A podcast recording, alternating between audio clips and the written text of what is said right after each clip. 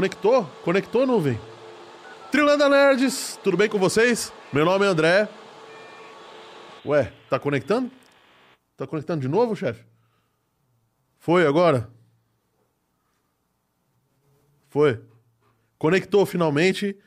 Desculpem, pessoal, a gente tá aqui tentando conectar pelas linhas de escadas ainda da Telesp, então é um pouquinho complicado. Mas boa noite a todo mundo que chegou. É, meu nome é André, vulgo Aspirina. Vocês, quem já escuta o podcast há muito tempo, já sabe como é que funciona. Quem está chegando pela primeira vez, sejam bem-vindos. Esse é o 514 Podcast, episódio número 13, e hoje a gente vai falar sobre comunicações, ou melhor, sistemas de sinalização ferroviários. E com pessoal que manja um pouquinho, viu? Gente que está trabalhando no metrô desde antes do metrô começar a rodar, desde antes de você poder entrar dentro do metrô. É, pois é. Temos aqui hoje muita história para contar, muita coisa para acontecer. Vai ter um sorteio daqui a pouco, tá? No final do programa, daqui a pouco eu explico. E se você quiser ouvir esse programa, esse podcast de novo, é, a gente vai é, colocar eles no Spotify, no Deezer, no Amazon Music e no Apple Podcasts. Você pode ver, daqui a alguns dias já está disponível. E antes que eu me esqueça, nós temos as nossas redes sociais, tá? A gente tem o nosso Instagram da MD Digital Podcast. E só para não perder o, o, o costume, estamos transmitindo no hemisfério sul do planeta Terra nos estúdios da MD Digital Music. Então bora começar essa brincadeira aqui, tá? Vou apresentar quem está comigo na mesa, o engenheiro Ganzaroli, tudo bem, engenheiro Ganzaroli? Boa noite. Boa noite. E o seu engenheiro a curso, tudo bem? Boa noite, tudo bem? Quantos anos de trilhos vocês têm aí? É, eu mais que 40. Mais de 40. Mais que 40, é? E eu, de, ah, eu também por aí, quase. Por aí? Desde 74, pode ser. Desde dizer. 74? É. Mais que 40, né? Já deu, já, já passou. Pois é. Então, é o seguinte. É, como hoje tem muita coisa para acontecer, vocês devem ter notado aqui que a decoração tá um pouquinho diferente, tá? Vamos começar bem prático. Nós temos um sorteio, tá, de um kit de desenvolvimento de em IoT. É um kit muito bom, caro, tem praticamente tudo que você precisa para desenvolver o seu dispositivo, tá fechadinho. E ele, o processador, o microprocessador que tem aqui, é um ESP 8286 com Wi-Fi e uma tela de OLED. A gente vai sortear isso daqui hoje no final do programa. Só que tem umas regras que você tem que seguir. Se você quiser participar desse sorteio, você tem que se inscrever no nosso, no nosso YouTube, tá? Seguir o nosso perfil da MD Digital e seguir o pessoal que está que, que tá patrocinando isso daqui, que é o pessoal da Home Experts. O perfil da Home Experts no Instagram também. Lá no perfil da Home Experts tem a foto desse microcontrolador aqui, que é um Arduino. Nessa foto aqui, aliás, esse microcontrolador foi feito pelo pessoal da Home Experts, esse Arduino aqui, tá? E vai junto com o kit de presente. Quando você entre... quando você receber esse microcontrolador aqui, quando você vê esse microcontrolador aqui, você tem que marcar você e um amigo seu na foto. Só assim você vai se qualificar para o sorteio. O Oráculo que está ali, o Croze... e o Crozebeck que estão ali na sala de controle, né, o Oráculo? Boa noite. Boa noite, Oráculo. Eles vão ver se você se inscreveu e aí só assim você vai, vai se qualificar para o sorteio. Beleza? Então, sem mais delongas, é o seguinte, senhores, muito obrigado por terem vindo. É um prazer tê-los aqui.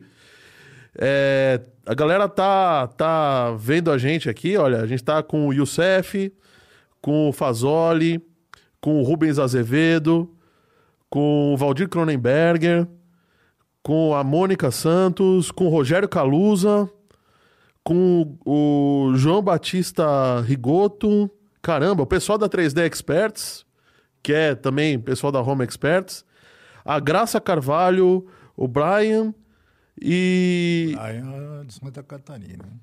o Ordilei Crisóstomo, o Jerônimo, caramba, e o Rafael Taguchi. Obrigado por estarem aqui. Conta agora para essa turma que prova, muita, muitos vo- conhecem vocês e muitos não conhecem. Então vamos lá. Perfeito. Quem é você na fila do pão, engenheiro Ganzaroli? Eu. Bom, eu sou engenheiro, né? Estudei em duas, duas faculdades, né? Tive a oportunidade de estudar no Mackenzie, tive a oportunidade de estudar na FESP, Duas faculdades de engenharia? duas faculdades de engenharia. Eu não tenho a moral vida, não? Não, mas foi muito interessante porque, eh, como eu estudei já um pouco mais adulto, né, não, não foi na, na fase muito infantil, então foi importante porque pude, eu pude acompanhar o desenvolvimento da tecnologia. Então, enquanto eu estava fazendo faculdade, a tecnologia se desenvolvendo, eu ia me mantendo atualizado com o desenvolvimento. Isso foi bastante interessante e isso até me possibilitou um progresso profissional na, na minha Na, na companhia, né? companhia. É... E você, onde é, onde é que você começou? Como é que foi a sua... Então, eu, Antônio Acurso. Antônio Acurso? Boa noite a todos. e eu queria deixar claro, Antônio Acurso só, porque de fato É, teve uma Doutor, engenheiro a curso? que teve uma coincidência É. no dia que eu entrei no metrô, É. entrou e fazem até hoje alguma confusão. Entrou outro Antônio Acurso, mas só que ele tem um neto no nome. Ah, tá. Da mesmo dia, ele, é, é ele- primo, alguma coisa Não, seu? não é Ou nada. parente distante? Ele é, é, inclusive, ele Deve é- ser é- parente, né? é, Mas- ele é técnico de, É. da- de, de, de sistema também. Entrou, na- inclusive, na mesma gerência que eu estava entrando no metrô. Caramba! no mesmo dia. Incrível a coincidência. Incrivelmente. Bom, E aí eu tive, eu sou engenheiro, engenheiro da FEI, né? Engenheiro industrial modalidade, a modalidade eletrônica, né? agora a modalidade metroferroviária. Agora, exatamente, modalidade é, metro ferroviária. E basicamente fui formado lá na, na FEI, fiz estágio por 10 meses no, no metrô. Eu fiz o estágio, tive um tempo e depois acabei sendo contratado eh, pela companhia. Poxa vida. Então, deixa eu voltar a bola pro, pro Ganzaroli. Como é que você começou? Como é que foi o começo da tua carreira? Minha não, só, carreira- não só ferroviária, assim. Como é que foi... Não só ferroviária. Não só ferroviária. Como é que foi os primórdios? Bom, os primórdios é... Tinha, existia televisão colorida? Não, Não. não existia televisão colorida, era televisão branca e preta. Inclusive, eu comecei aos 14 anos de idade numa fábrica de rádio e televisão. Eu comecei a trabalhar aos 14 anos de idade na Invictus, fazia rádio e televisão. Só que meu setor era rádio de automóvel. E naquela época, o rádio de automóvel ainda era a válvula. Né? Um detalhe. Então, você, esquentava o carro Esquenta- e o rádio. E o rádio junto. Ou o rádio esquentava o carro. Né? Ou o rádio esquentava o carro. Pode ser também. E posteriormente a isso, eu acabei trabalhando, acho que dois anos na Invictus. Né? Aí eu já comecei a me interessar, por- de fato, pela eletrônica. Eu já comecei a fazer cursos de eletrônica, cursos profissionalizantes na área de Era a tua área, né? Você tava lá de qualquer jeito. Depois eu saí da Invictus, fui para Empire, que era uma outra fábrica de rádio e televisão. né? Trabalhei também na Empire. É. E aí chegou a época de eu ir para o Exército, naquela época. Né? Então, lembrar que naquela época que eu comecei aos 14 anos, não era pecado trabalhar. É, né? Era permitido, né? Você e podia trabalhar. menor né? de idade É podia verdade. trabalhar e podia pagar a escola, porque meu pai não tinha condições de pagar. Então, eu, com, com o dinheirinho que eu ganhava, eu consegui pagar um curso de desenvolvimento. Quando eu fiz 18 anos, né, já aproveitando aquilo que eu tinha aprendido na, na área de rádio e televisão, eu atendi um chamado de uma empresa chamada CBS, 1966. CBS era a Companhia Brasileira de Sinalização. E aí o pessoal da CBS achou interessante, que eu tinha algum conhecimento já de, de, eletrônica. eletricidade, de eletrônica e coisa e tal, me colocaram como montador, né? Era montador no, na implantação do CTC da linha Santos a Jundiaí. O que, que é CTC? É controle de tráfego centralizado. Então, Peraí, eu acho, eu acho que dá, tem, tem uma denúncia aí, né? Acho que tem umas fotos aí de você. tem denúncias aí? Tem denúncias? Fotografaram você Fotografaram? para a posteridade. Nossa. montando o CTC de luz, né? Isso. Aí a gente começou a montar o CTC de luz. O CTC de luz abrangia, o- abrangia o controle Jundiaí até Rio Grande da Serra. Né? Era o domínio da, da- que na época era só a linha Santos da Jundiaí. Hoje está dividido entre linha 7 e linha 10 da CPTM. Né? E aí eu fiz toda, toda a montagem, participei de toda a montagem do CTC, participei dos testes do CTC, certo? E fiquei na, na, na CBS até 1969, quase 1970. E aí eu adquiri algum conhecimento já voltado à área, área ferroviária. à área ferroviária. né? Então, essa é a minha história. E isso acabou sendo muito importante na minha vida. Né? Depois aí eu já, posteriormente à saída da CBS, eu trabalhei para Siemens, né, na área de montagem de painéis elétricos, trabalhei para uma empresa chamada SPIG, trabalhei para uma empresa chamada IRTA, era indústria de relés térmicos e automáticos, só não, não tinha relé lá. Só não Era- tinha. era quadros de comando, quadros elétricos de comando. E nesse meio tempo, depois eu fui para uma empresa em Santo Amaro, na área de, de, de manutenção, que era uma empresa que fazia fios de nylon, né? Então era um, um cargo já diferente, já tinha um nível diferenciado, que era instrumentista, onde o cara que regula o processo de fabricação do fio. Já, já, era um- Pô. já tinha um, um, um processo bastante avançado. E nesse que eu estava lá na, na, na Nylon Six, chamava a empresa, certo? Surgiu a oportunidade de, de, de ir para o metrô. né?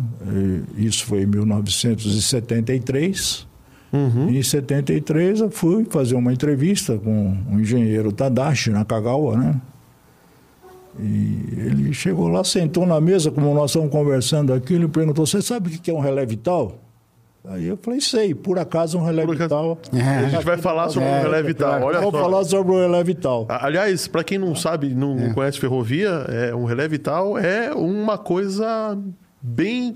É, é complicadíssimo de se, de se ter um negócio desse na mão, né? Exatamente. Então. E eu disse que sim, que eu conhecia o que que era um relé vital. Ele acabou fazendo se eu conhecia o que que era uma máquina de chave. Eu disse que sabia o que que era uma máquina de chave, né? E aí ele regalou um olho, né? O japonês ficou com o olho tremendamente aberto. É. Chamou, O japonês, você conseguiu ver o, É. o, a, o- a parte Rapaz, branca do, do, do olho do japonês. chamou muito a atenção dele. Diga. Não, só para localizar melhor, o, o departamento era o departamento de projetos. né? projetos, é. De sistemas da, da, da, da- Do metrô. do metrô. E eles estávamos exatamente, ele estava indo Eu pro- entrei no projeto de sistemas do metrô como técnico. né? E isso Não- em que ano que era? 73. 73. O metrô começou a rodar em Em setembro, setembro de de 74. quatro. Então, aí ele gostou, certo? Achou que eu tinha condições de estar lá. E eu fui contratado pelo metrô. E isso trabalhou, trabalhei no metrô até 2004, né? pois é, né? 30 anos de. 31 anos. 31 anos. né? Puxa vida, olha, o, deixa eu só comentar aqui, o pessoal é, tá chegando aqui, tá falando boa noite. O Elcio, o Jorge Henrique, o João Batista fez um comentário. Ele é engenheiro eletrônico, ferromodelista, colecionador de sinaleiros ferroviários, um apaixonado por equipamentos de sinalização ferroviária. Puxa vida, hein? Bacana. Tem bastante Bacana. coisa, bastante coisa. Ele precisa vir aqui mostrar. A, a, precisa vir aqui mostrar. A Mônica até falou: então, ô, João, você tá em casa, né? Tá, tá, tá no meio de todo mundo. O John Anderson falou uma boa noite para todo mundo. O Aparecido Jesus está acompanhando e mandou um abraço ao engenheiro Ganzaroli. Opa, valeu. O Felipe falou boa noite. Caramba, tem muita gente chegando aí. A Mariglê também tá falando uma boa noite. Mariglê. Mariglê. Então, conte sua história, por favor. É, assim, eu, na verdade, trabalhei já também antes de entrar no metrô, mas não na área ferroviária, né? Trabalhei dois anos, apesar de que já tinha tendência de mexer com transporte. Trabalhei dois anos eh, na Varig. na Varig. Antes estava no científico, né? Aham. Aí eu tive que parar no terceiro científico para fazer o, o cursinho junto, né? E aí para depois é, entrar na, na, na, na faculdade. Na faculdade. Né? E aí sim que depois eu fui fazer estágio exatamente lá, na, Lá no- no... departamento de projetos. Também é do departamento de projeto. Mesmo departamento, no departamento. Eu entrei em 73, ele E eu entrei em fez- entrou 74, já fez, somos- fez estágio mesmo no mesmo ano. Isso, isso. Somos colegas desde aquele tempo lá. Nelson Carneiro tá falando, Ganza foi meu mestre. Ah. Ô, louco. e o E- SN Rodrigues, não, não sei quem é você, o seu primeiro nome, desculpa, mas grande acursão e Ganza. Um grande abraço do Silvino. Agora sim. Ah, Silvino, Silvino Neves Rodrigues. Foi nosso, Silvino Neves Rodrigues. nosso coordenador ali. Nosso chefe. O Nosso chefe. Ô, louco. Obrigado por estar Lembranças a ele aí. Pode. Lembranças aí. Obrigado por estar presente. Opa. É, O, Eita. bom, eu vou. Gente, eu, eu preciso continuar aqui. A gente tem algumas coisas interessantes. Desculpa, é, você chegou no departamento de projetos e aí Isso. vocês Aí, começaram a. Eu fiz um começou a- estágio lá e depois. ah, Gostaram de você? Justamente também com a entrevista foi feita pelo, pelo Tadashi. Tadashi, porque ele era o chefe de departamento dessa área. Mas, na verdade, eu tive um conhecimentos, né? E o primeiro contato que eu tive no metrô foi com o Peter Alush. Peter Alush, porque, na verdade, o meu irmão mais velho, que já foi, Puxa já foi embora. Ele conhecia uma pessoa da família do Peter, né? E aí me indicou. Eu tinha indicação para ir para uma empresa também, que era conhecido eh, delas também, e outra também, mas no fim acabei aceitando o, eh, o, convite, o do, convite do metrô. do metrô. É, engraçado, a ferrovia assim, tem, um- né? tem um bichinho que pega, né? É. Não, não, tem ninguém que, que, que trabalha Não. que eu acho que não gosta muito do, do ramo. É, mas né? também foi assim. Eu também fui na Ericsson também. Eu também fui lá. Telecom. Mas daí demorou. Depois de quatro meses que eu já estava fazendo o estágio, no tô aí no, no estágio.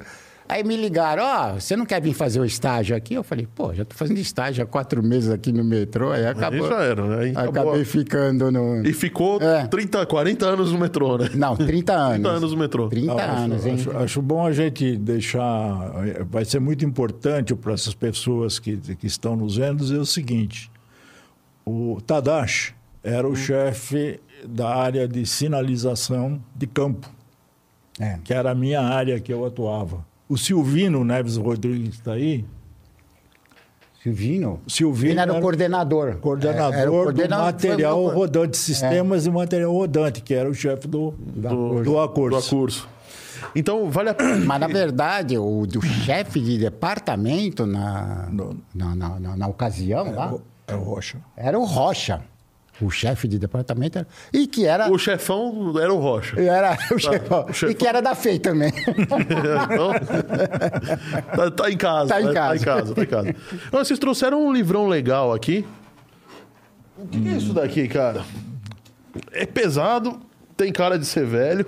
É bastante antigo, né? Isto, na realidade, é o livro que, de estudo, né? Que estabeleceu as condições para a criação, para a execução, do, efetivamente, da primeira linha de metrô em São Paulo, certo? Esse é o livro, Esse é o livro. da, feito pela HMD, certo? Que é um, a, até com cuidado. a Fish Montreal de Consult, e que eles estudaram como que deveria ser feita a rede básica do, do metrô de São Paulo. Aí eles propõem Cinco linhas? cinco linhas, né?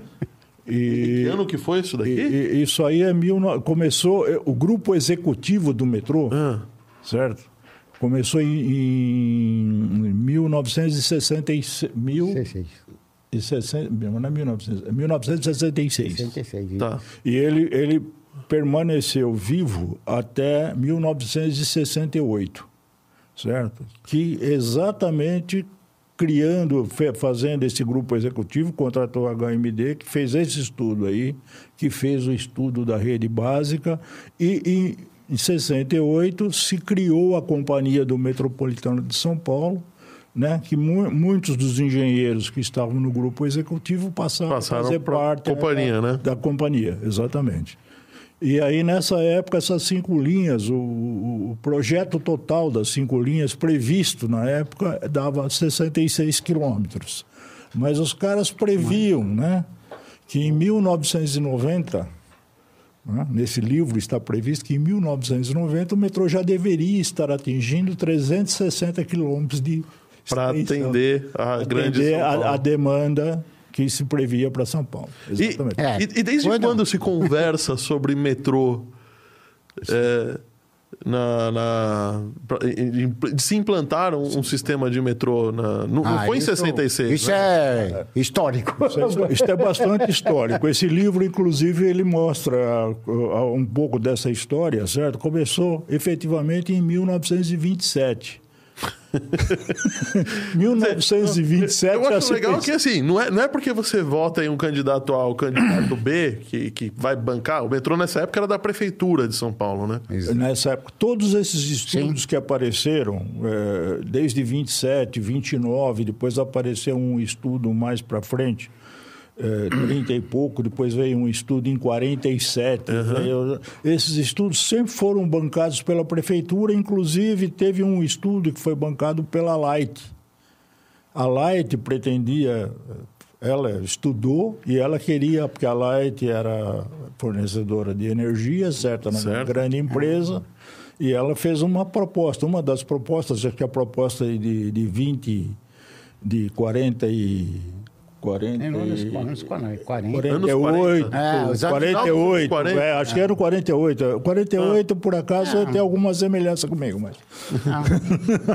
e de fato, na verdade, esses estudos, tudo, é que nem lá em Buenos Aires também. Você vê que lá o metrô de Buenos Aires, ele é de quando? Lá de. É, é da década de 30. 30. Né? É, é, exatamente aqui, São Paulo ia fazer, o, a, fazer a mesma coisa.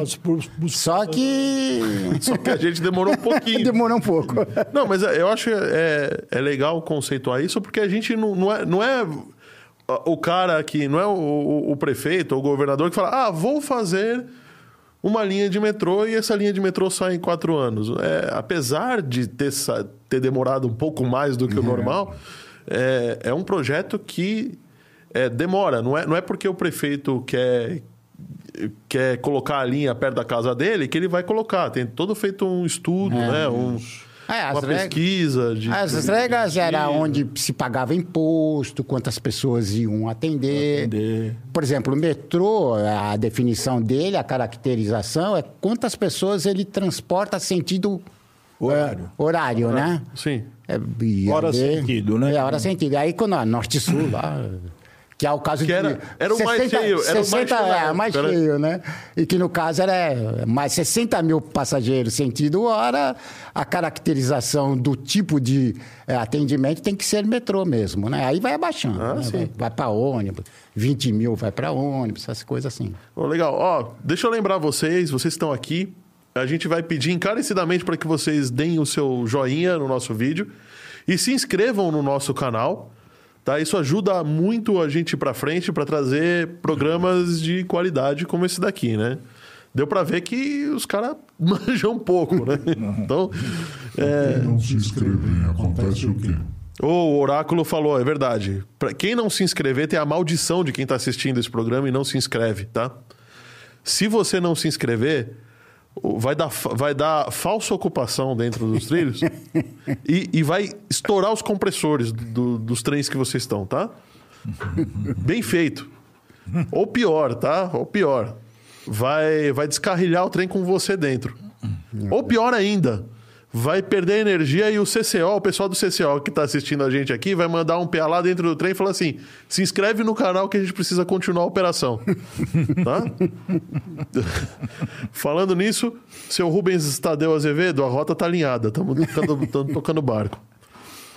Então, é. É, eu achei super legal. É feito sim um, uma pesquisa, então o cara não. Uh, ninguém constrói metrô Não. É, o princípio... Porque que é, é claro, porque é princípio- caro, né? Mas não é simplesmente como fazer uma rua, né? Perfeito. O princípio é sempre uma pesquisa origem e destino. Você sempre Ah. tem que saber qual é o movimento das pessoas precisam se locomover para que possa criar uma linha. E aí, em função da quantidade de pessoas, certo, que é detetada na origem e destino por hora, é que vai definir o padrão certo de, de, de sistema que você vai implantar. Ou você implanta um metrô pesado, que a gente chama o nosso metrô, metrô pesado.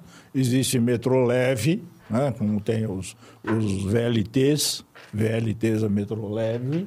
E, ou você implanta linhas de ônibus, como você tem o, o da MTU lá em Jabaquara, né, que vai lá para é um O- sistema o diferente. BRT, né? O BRT. E aí, aí você vai escolhendo o sistema de acordo com a pesquisa origem e destino. Mas sempre quem vai mandar no processo é a pesquisa origem e destino. Isso é até interessante. É feito até hoje, né? Isso é feito até hoje. Né? Isso é muito interessante, porque às vezes quando você vê o noticiário, o pessoal reclamando que o metrô está lotado. Mas o metrô é um transporte que foi feito para andar lotado, não foi feito para andar vazio. Né? Então, precisa, a gente precisa começar a entender a característica de cada sistema de transportes para que possa se fazer questionamentos do tipo, "Ó, o trem está sempre lotado, Ah, mas é, um- é- foi feito. Sim, ele foi feito para atender a maior quantidade de pessoas possível. possível. Exatamente. É, Só voltando um pouquinho, quando eu assim acabei sendo admitido, né, no metrô, e o metrô na época, todos os diretores recebiam os novos contratados. E aí eles faziam uma exposição da empresa, né? E lá tive- tivemos que comparecer, claro. E aí foi ex- exposto a esse a linha que chamava-se é meio di- difícil é, é, definir a rede básica. O que é uma rede básica? Aí sim, tinha essa rede básica, né? A linha azul, verde, vermelha, e que eram cinco linhas. Ali eu fiquei. Isso aí é problema meu. Eu que Tá. pensei. Eu falei, por que, que eu pensei o seguinte? Eles expuseram a rede básica, Uhum. eram cinco linhas, e ela ia ser implantada em praticamente 70, 10 anos. O que, que eu pensei? Eu falei, puxa vida, o que, que eu vou fazer depois de 10 anos? Para onde que eu vou? eu vou levar acabar a construção, não tem mais projeto. Né? Poxa, Impressionante, né? e a gente tá termin... tá, tá Tá ainda tá, cons- tá, tá terminando de construir o, o que era para ser feito em 10 É, anos, estamos em 40, né? Mais ou menos, porque, por exemplo, a linha Norte-Sul ia até lá Santana, aí ela foi um pouco mais estendida e tal, mas de fato realmente atrasou um pouco. Atrasou um pouco um bocado, né? Poxa, e então eu achei super legal, mas a gente está contando história aqui e a gente veio falar sobre sinalização, né? Já começamos a falar, né? Começamos a falar, porque. Mas eu- como é que é o conceito? Primeiro, é, para pontuar, sinalização do É, trem não é a plaquinha de velocidade que está ali pro, pro, pro maquinista acelerar e frear, né? É, é, na verdade, eu queria dar um conceito que muita gente. Tá. Sinalização é o sistema que é o que vai fazer a segurança da movimentação do trem.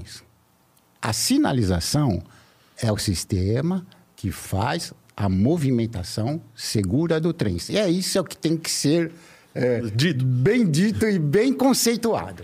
Essa Tá. que é a, a definição do que que é o sistema de sinalização. É o sistema que vai, de fato, realmente garantir Garantir que, que você... o- E, é, e, a, e a, a segurança da movimentação do trem é uma coisa que é levada muito a sério na- nas empresas que são operadoras de trem, tanto, tanto do metrô, certo, quanto da CPTM. Os sistemas são sempre feitos análises de segurança no sistema. Um sistema só é colocado à disposição do público depois de ter sua análise de segurança aprovada por empresas certo? Especialmente treinadas por empresas suficientemente capacitadas, independentes, para executar esse tipo de atividade. Então, as- o que importa, né, pro, pro- pro- tanto para o operador do trem, do metrô, para o operador do trem da CPTM, é a segurança dos usuários. E a segurança do usuário significa ter segurança na movimentação dos trens. Sim, significa que ele não vai atropelar ninguém, não vai. é, Não vai bater no não trem, vai bater no frente, trem, não vai descarrilhar. não vai descarrilhar, não vai explodir. Vai explodir, não vai pegar fogo dentro do túnel e, e assim por diante. E aí, para isso, Tem, tem um conceito, né, que, que é de chamado falha segura, né? Exatamente. Isso. Que eu acho que é um conceito muito interessante, que, que, que permeia todo o projeto ferroviário desde sempre, né? Desde sempre. Desde sempre. Que é, é que o, o- se alguma coisa tiver que falhar, ele vai falhar na condição mais segura É, possível. vai, vai, Isso. vai colocar o sistema né, numa condição, vamos dizer, mais restritiva, né? Sim. Mas ele vai, vai fazer toda a segurança do, do, do Sim, sistema. é, é, é, sempre, sempre. Né? Quando, quando se começou as ferrovias, no início das ferrovias, certo? começou a ter a preocupação com a segurança. De imediato começou a ter preocupação com a segurança. Sim, porque era um. é, naquela, você tinha carroça, de repente alguém inventa um negócio que é um mastodonte de ferro, pesado. Pesado, certo? Para transportar uma quantidade de peso. De peso não- enorme, enorme, fazer uma curva, aplicar um freio ali Isso. não é tão então, fácil. Aí né? tinha que ter controle de velocidade, que no começo era feito só pelo, pelo maquinista ou pelo operador da máquina lá. E aí era por placas de velocidade mesmo. Você tinha ao longo da via, você tinha placas de velocidade. Certo? E aí, como é que você tinha certeza que o trem saiu de um lugar e chegou no outro? Porque o trem que vinha atrás tinha que ter certeza que o caminho estava livre. Aí, na época, quando apareceu o telégrafo, após o invento do telégrafo, se criou um sistema, que é o primeiro sistema de sinalização, eu acho que existe, certo? Que é o staff. Né? O staff é um- uma, uma baliza, um pedaço de ferro, certo? Que, que você libera ele e o maquinista pegava o staff quando ele entrava na estação, certo? E o guarda-trem, que todos os trens tinham um vagãozinho lá atrás, que vinha o guarda-trem, entregava o staff que tinha sido recebido na estação anterior Pro- pro próximo. Isso. Então sempre tava faltando um. Tava faltando mas se Exato. tava faltando dois, você não podia sair. Então, tinha- Excelente. é, Então, é muito interessante esse Muito início. simples né? e funcional, né? Funcional e garantias. Isso, isso, isso garantia que se o trem tivesse desmembrado no meio do caminho, certo? Como Era esse daí? isso, isso é o staff. Olha lá. E isso é depois do invento do, do, do, Do telefone, do, né? telefone de telégrafo, né? É, na realidade, isso é um telégrafo que, que o cara usava para liberar o bastão. Né? Então, sempre ele tinha que receber ali uma autorização do telégrafo ali no telefone, né? O telefone era para chamar o cara mesmo, "Ô, meu, acorda. Tá, tá tudo certo? É, isso. E aí ele e só liberava o, o staff para o próximo trecho quando ele colocava o staff no, no lugar dele aqui. Então nu- nunca tinha o staff sobrando no meio do caminho, certo?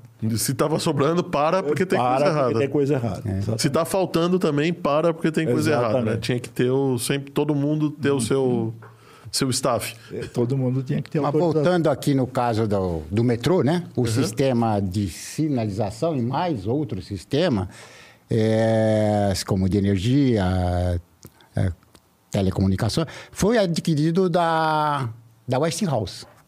O de sinalização era o mesmo sistema é, que tinha sido já também feito para o BART, de, lá em São Francisco. É o, era o mesmo E que o- desenvolvimento. esse e era o, o que tinha de, De mais- de vanguarda na época. De vanguarda. Vanguarda de pura. Top, top de linha. Porque se discutia, assim, a gente sabe mais assim, que era para a proposta, né? Era o, o ATS, né? Automático e Train Trem. Stop, que é o trem, quando ele dá o sobre velocidade, passa lá por um bastãozinho lá que tem na via e freia o trem. Aí foi feito, na ocasião, estudos que disse que não ia funcionar isso no metrô. Então, Pararam cortaram com esse ATS aí. né? e já é o que você está falando mesmo, né? Na- o pessoal foi muito vanguardista na época, onde definiram que o sistema tinha que ser feito tudo por, controle mesmo, nada de paratrem não havia. E aí, Eu tenho- E aí te- foi tudo desenvolvido, né? Toda. Isso aí foi contratado. Já na É. época se contratou uma empresa, o Instituto Batelli, né? É, para analisar isso. Para fazer análise. Só para o pessoal ter uma ideia, assim, né? Que, Claro que já conhece aí, o pessoal que está aí já. A sinalização da- do metrô, no caso, né? Ela foi adquirida da Westinghouse e ela é sinalização de via, de estação e de trem, a bordo dos trens. E aí completa todo, a- vamos dizer, O- o fecha o ciclo, fecha né? o ciclo, Fecha o né? ciclo. Porque Você está cobrindo toda, toda a operação, né? toda a operação. Eu tenho uma perguntinha aqui que não é referente à sinalização, mas eu acho que é fácil para vocês. É, Como era feito na época, né, quando começou o metrô? Do- O Johnny está perguntando.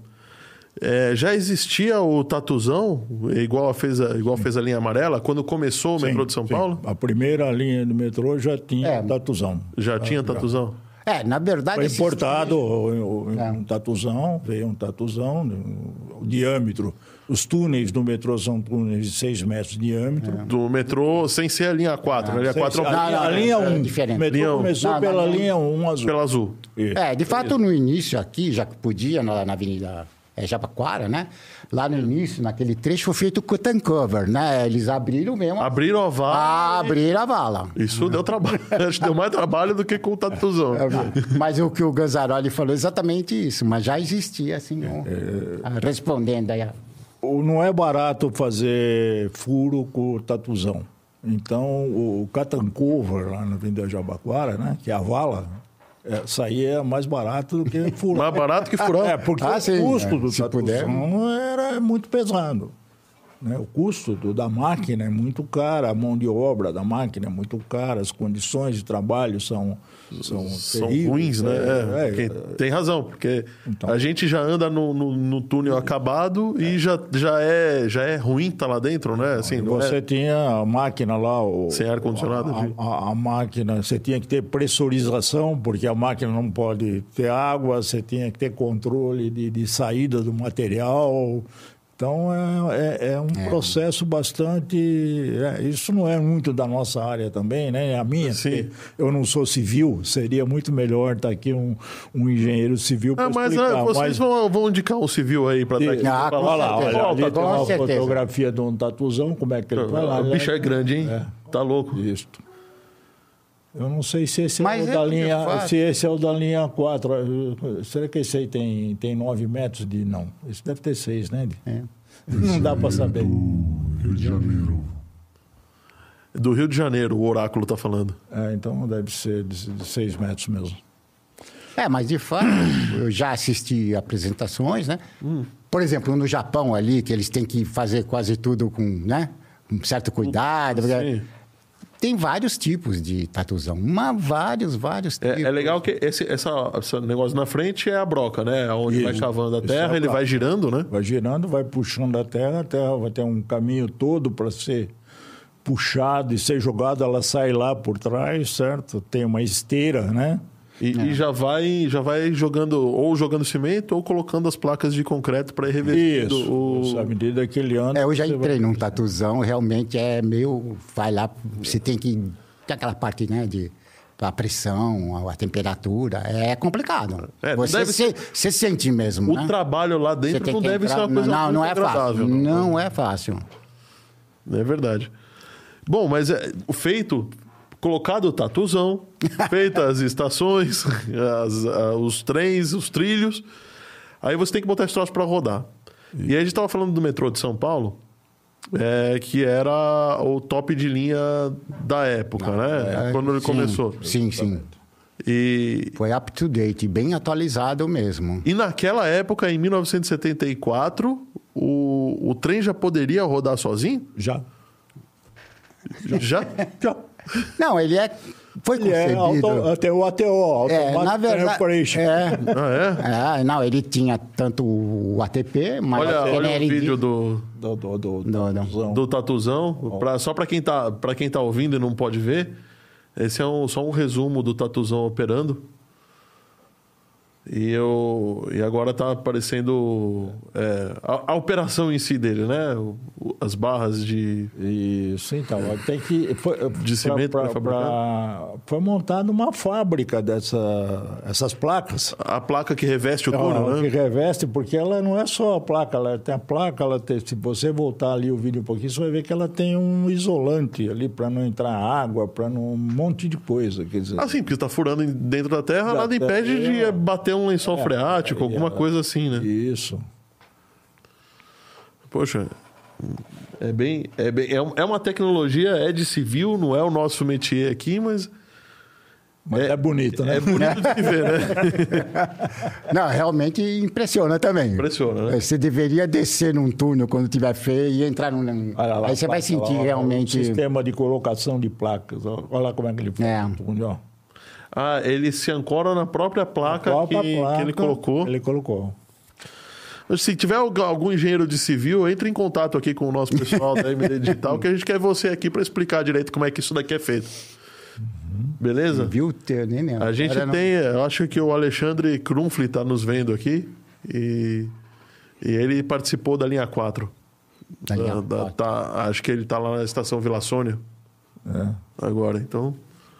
É, mas a linha a 4 Linha 4 não foi o- tão desafiadora assim. Ou foi? Você acha que não? Foi? Ah, sim. ah, não, linha 4 Não, foi. foi já- Teve até o buracão de Pinheiro. É, mas o buracão. É um acidente, um acidente. Teve um acidente ali, mas. Você vê como é perigoso. É perigoso, né? Na estação Pinheiros, né? E, e como é que funciona o ATO? É a operação automática de trem. Né? Existe. O, o É, trem precisa estar preparado, o trem precisa. Sim, sim. Só voltando um pouco, aí Claro. ele, ele foi implantado, na verdade, esse sistema aí da, da, da Westinghouse, né, de sinalização. Assim, foi feito o, o sistema é turnkey, né? Sim, você entrega tudo era- funcionando, né? Funcionando, né? E fizeram todas as implan- implan- a Westinghouse fez todas as implantações, né? Aham. O, no caso, o- a- aí foi implantado todas as funções. Nesse caso, foi feito com tudo, ATP, ATO, foi entregue, e já dessa forma que tá, funcionou até um- agora, vamos dizer, Aham. né? O, que- o que, que é? O que que é? Conta pra mim, ou pra quem não sabe, o que, que é o ATP? O ATO a gente falou que é o Automatic Train Operation. É, de fato, é. O ATO é a operação automática do Tá. trem. E a operação automática do trem, ela engloba, vamos dizer, todas as funções. Né? O que, que seria todas as funções? Vai ser abertura e fechamento de portas Tá. na plataforma. Faz tudo automaticamente. Na plata... porta de Na plataforma. plataforma. Na plataforma. Ah, não. Porta de plataforma, pla- isso é Ah, tá, tá. A- abertura e fechamento Sem operador. do Isso é trem mais- é. na plataforma. Tá, Na entendi. plataforma. Ok, tá. Então, você para o trem na plataforma, ele abre e fecha, ele recebe, você tem uma informação da, Da estação, o ID. ID, o que, que é? O que, que é ID? uma identificação. Ele vai se comunicando com o CCO, ele vai dizendo, eu sou tal, tal trem, eu estou indo para tal ah, destino, e ele vai se comunicando e tem essa... Você tem antenas, você tem antenas no trem e tem antenas na via. Então o trem se Eles- comunica via rádio com, Via- com, com a central de controle, com o centro de controle. O centro, é, o- esse é Via- o via- original. Via sistema É, de sinalização. de não é Via sinalização. rádio. Via rádio na linha. nor- Vamos, vamos, vamos, É, vamos vamos- colocar o sistema no, na, na- No lugar dele, né? é, na, na devida Tá época, senão, porque inclusive agora já está diferente. O que nós estamos É. falando aqui falando já do- não é mais exatamente dessa forma.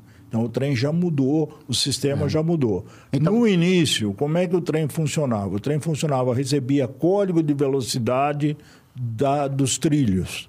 Certo? A gente tinha um sistema de injeção de código de velocidade, de trechos em trechos de mais ou menos de 200 metros. Sim, é. 200 metros, 150, 200 metros. Ele recebia um código de velocidade e aí ele desenvolvia aquela velocidade que ele recebia da via. Quando ele chegava na plataforma, ele se comunicava, recebia um sinal diferente.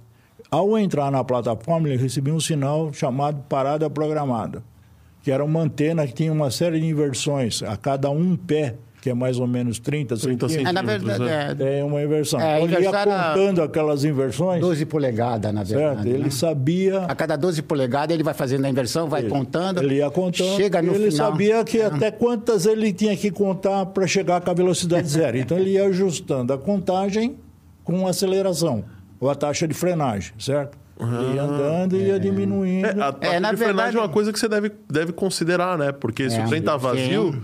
Você não pode aplicar a mesma taxa de frenagem do trem cheio, né? Porque Tem- senão você derruba quem tá lá dentro. né? Isso, então tem que, ter um, Isso. tem que ter um pesador no trem, né?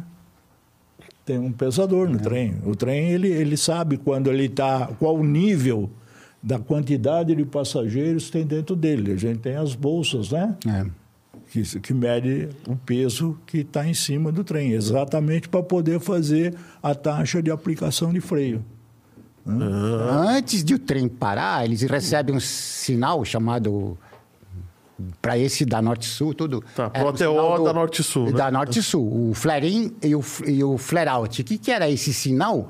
Que ele quase quando tivesse parando mesmo, ele recebia esse sinal para, de fato, realmente... Pra falar, ó, tá bom. Então, tá bom. Tô, Beleza, você chegando- conseguiu, né? Agora você para. conseguiu agora chegar para. no ponto certo, né? Então, Isso tem que ter ajustes, né? De, tive vários problemas. Isso deve ter sido um saco regular isso.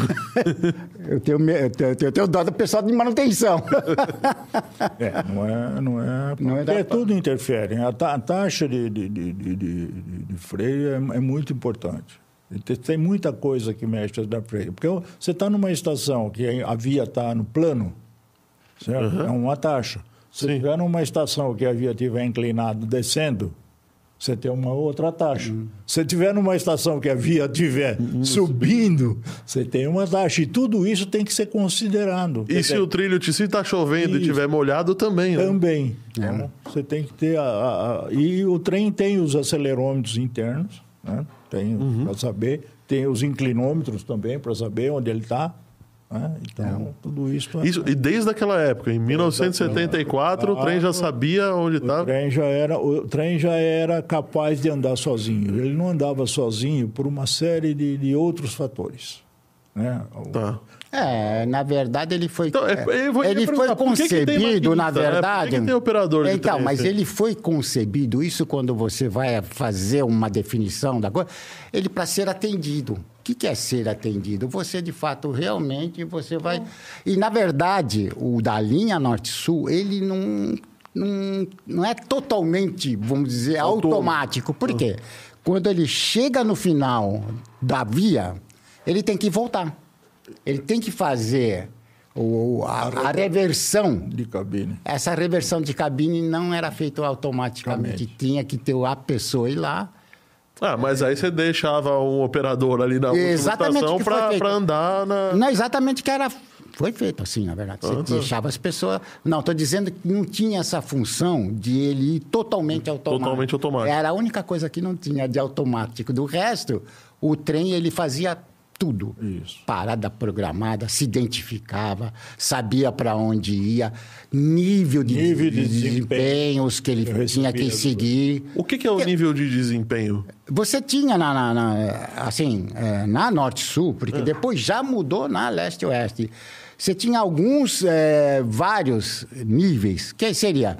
é, Nível de desempenho é máximo. Aí você dava lá o código de velocidade e essa informação para o trem ele decodificava e andava na. Você queria andar num, num outro nível menor? E o que, que é o, a- a- a- foi feito? Fazer a regulagem É. da via. A regulagem da A regulagem da via, você, como CCO, sabe os trens em que posição está. Ele consegue- Então, ele saberia o seguinte: bom, se esse trem aqui que está atrás do outro começar a andar muito rápido, ele vai pegar a vai pegar- interferência Mas, do trem verdade, da frente. é. Então, ele carregava naquele trecho, naquela, est- É. naquela estação, e normalmente o nível de desempenho era carregado exatamente no instante que o trem fechava a porta, que o CCO tinha certeza que, que aquele trem não ia mais ficar lá, certo? E manda, fazia o cálculo, certo? E mandava o nível de desempenho. Isso. De modo que ele não sofresse interferência do trem da frente. É. Certo? E com isso ele podia Mas- retardar o trem, Isso. ou também podia acelerar, porque o trem da frente Mas- podia ter. Tá- tá longe. Tá longe Mas a- e ele podia carregar um nível de desempenho mais alto para o trem andar mais. A operação, não, não, é, ele estabeleceu não para o trem andar no nível de desempenho máximo. Você fala, pô, tá, ó, anda 100 km, né? É, quer chegar rápido, não, né? A operação estabeleceu e eram todos inicialmente regulados por um nível de desempenho Você tinha que ter fôlego, né? para justamente regular os trens. Pra- pra Aí quando né? você balancear, aí quando você tinha algum problema que tinha que fazer ajuste, aí você poderia fazer o que o Ganzaroli explicou. Você poderia adiantar ou atrasar o trem. E isso era informado pelo centro de controle. Vinha no e centro tinha de- gente olhando Isso. o- Isso. a via inteira. Não, tem um sistema de computador acompanhando os trens, fazendo esse cálculo, não era o operador do CCO. Existia um sistema de computadores acompanhando os trens, fazendo esse cálculo, certo? E simultaneamente a execução do cálculo era informar o trem qual que era o nível de desempenho que ele ia executar.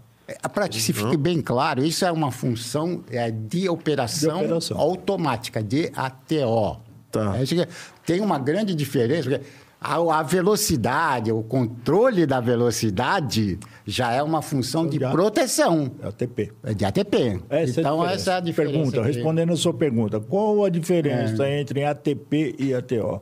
ATP quer dizer Automatic Train Protection, certo? É proteção automática do trem, é segurança do trem.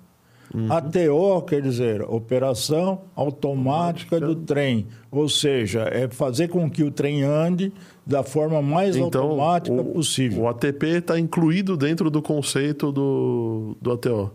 O ATO está incluído dentro do Ou o contrário. É, O ATP é prioritário. É prioritário, Quem sim. manda é o ATP. Tá bom, claro, né? Porque você sempre tem que parar Isso. na coisa no, no momento mais seguro. Isso. Mas teve uma coisa interessante no início da operação do metrô, mas isso no início mesmo, né? É, você tinha, que a gente chamava, os gabinetes, o ATO, né? Que era instalado dentro do trem, né? É, por unidade autônoma. O que, que é isso? Cada dois Isso eu acho carros... legal falar. Sim. o- Desculpa. o que, que é isso? Você tem um carro A e um carro B. E dentro dessa unidade autônoma, você tinha um armário né, de 19 polegadas. Eh, na ocasião da, da coisa, você tinha os, todos os cartões de circuito impressos, né? De, Todas as funções, né? todo, com todas as funções. E, e a ideia que se tinha do metrô, e que acabou não vingando, porque realmente, como é que é? É, rompeu, né? Veio tudo sucesso possível, Sim. você já vai entender o porquê. É, era a ideia era de partilhar o carro. Por exemplo, trem. quando vo- você tinha-se no início uma ideia de pico. No início do metrô, tinha-se uma ideia que era de Ah, pico. que- Pico da manhã e pico da noite. Ah, sim. Então, o pessoal está indo para trabalhar e o pessoal está voltando do trabalho. Faz todo Isso. sentido. E aí você poderia desmembrar os, o- a- as unidades. Ah, e, o e trem, operar, fazer, o operar com um trem menor. né? Trem menor. É. Manter a, a- a- Um vale você usaria Dos- um trem. Você manteria o intervalo, energia. só que você usaria um trem menor para atender. Por exemplo, e descartou-se logo de cara a operação eh, só de unidade autônoma, porque se você perdesse um trem de uma unidade autônoma, você ia perder 50% Por cento de freio. e não era seguro. Isso já foi descartado Poxa, logo de início. É verdade. Então foi feito também um estudo de andar com quatro carros. Sim. Não com. Que como é que se- todo mundo conhece, o trem de seis carros que existe lá. De quatro carros. E quatro carros você também não ia operar a 100%. Por, por conta de perder Se você 25% perdesse, do freio. é, você perderia uma, um freio, você. Tinha um por, quarto segura, por segurança, você teria. Mas, na verdade, não aconteceu nada. Né, Na verdade, aconteceu que encheu. Encheu logo. É, eu- Foi um eu- sucesso. Eu, acho, eu acho- Vítima do eu- próprio- eu O metrô que- foi um sucesso. Eu acho que quando se pensa em projetar alguma coisa, você pensa em todas as alternativas. O que o, que o pessoal pensou no início era uma grande sacada, né? Por que, que eu vou andar com um trem de seis carros se eu não tenho passageiro? É. Batendo lata, Pra- né? batendo Vai lata. bater lata. É. Só que o pessoal não considerou o, que dificuldades que você teria para estar montando e desmontando um trem. Não é simples, certo? Você ter... Fazendo engate, apesar aquele do- engate, É, hoje tem desengate. engate automático, mas engate- acredito na engate época. é não- automático, mas você tem que separar. Mas eu tiro dois carros, eu tenho que guardar quatro carros lá que. Em, em algum lugar em que algum ele precisa voltar para né, operação que ele- logo, né? E que depois ele vai ter que voltar para operação. Então, esse tipo de coisas mostrou que a- a- o, o que você poderia ganhar não valeria a pena o esforço que você ia ter para fazer essa economia, ou, digamos, ter esse ganho. Né? Então, não valeu a pena. E aí isso é normal mesmo. Quando você faz um grande projeto, você pensa num grande sistema, você não precisa acertar sempre 100% no seu sistema. Né? O seu sistema tem que ser pelo menos excelente. Ele não precisa ser o melhor do mundo, né? E é o que de fato aconteceu. Eu tenho algumas perguntinhas para vocês, É. tá? O, o John aqui tá falando, pergunta de leigo. Quando um trem de metrô bloqueia as rodas, deforma o trilho, deforma o trilho ou a roda, é, deforma o trilho, a roda ou nenhum dos dois? Pode deformar os dois. Pode... E, inclusive o trem, né? inclusive o resto. É, isso, isso às vezes acontece, né? De travar uma roda e, e dependendo da condição em que trava a roda, no instante que trava a roda, a velocidade trava, a posição que o trem está na via, você vai ter que tirar esse trem de lá. É. Sim. E se ela está travada, você vai arrastar. Você vai arrastar, com certeza a roda vai fazer calo, que a gente chama de fazer calo. Que ela na vai roda. gastar, vai ficar lisa, vai ficar reta, né? E, Um- de- e dependendo do lugar que está, pode estragar também o trilho. Quer dizer, o trilho, o trilho estraga mais quando acontece um outro efeito, que a gente chama de slip slide, né? A roda patina sobre o trilho, certo? E É, aí acho- ela, ela cria um buraco. Um buraco no trilho, né? Exato. É. Aí- É, é importante já fazer aqui um trazer um pouquinho para o pessoal que é que é um, que não é não está bem por dentro da ferrovia, dizer um pouquinho que o, o- é diferente hoje. Eu lembro que quando eu era garoto, né, a gente viajava de trem, meu pai, minha mãe saía de trem, o trem fazia um barulho muito fazia tac tac Que que Era isso daí? o que, que era esse barulho? Esse barulho era porque o trilho não era trilho contínuo. O trilho era sempre com barra de 12 metros. Você tinha uma. um, um espaço para dilatação. É, ele não era soldado. Tá. Depois, já com o evento do metrô, com a implantação no metrô, já se implantou o trilho contínuo, trilho longo soldado, que a gente chama. né? Então, as- essas juntas que tinha de 12 em 12 metros desapareceram. né? Então, com isso, você teve um ganho, enorme ganho com relação aos defeitos de roda, porque não Porque tinha... não ficava batendo, não né? ficava batendo nem na roda e não ficava nem batendo na, na, na No cabeceira do trilho. Quer dizer, então deu um ganho muito grande. Então, isso é um avanço significativo. Outro, É, out- outra pergunta que teve aqui, e eu acho que é legal a gente é, já emendar e explicar é, o que, que é essa coisa aí que está aí na tua, O que, que é? na tua mão. É, antes da perguntinha, o Jerônimo perguntou se dá para dar zoom na. Dá, dá, dá para dar um close na televisão. Ô, Jerônimo, desculpa, a gente não, não tem essa, essa capacidade ainda. Eu pus o link no. Mas o link do vídeo tá no chat, o oráculo tá falando aqui. É, então, É, A gente pode explicar o que é essa fotografia. Essa fotografia é uma fotografia que é tirada, acho que de, de, de, de 10 em 10 anos. o recurso tá ali olhando para ver se ele tá na foto. É, mas Essa eu foto- tava aí, eu tava aí.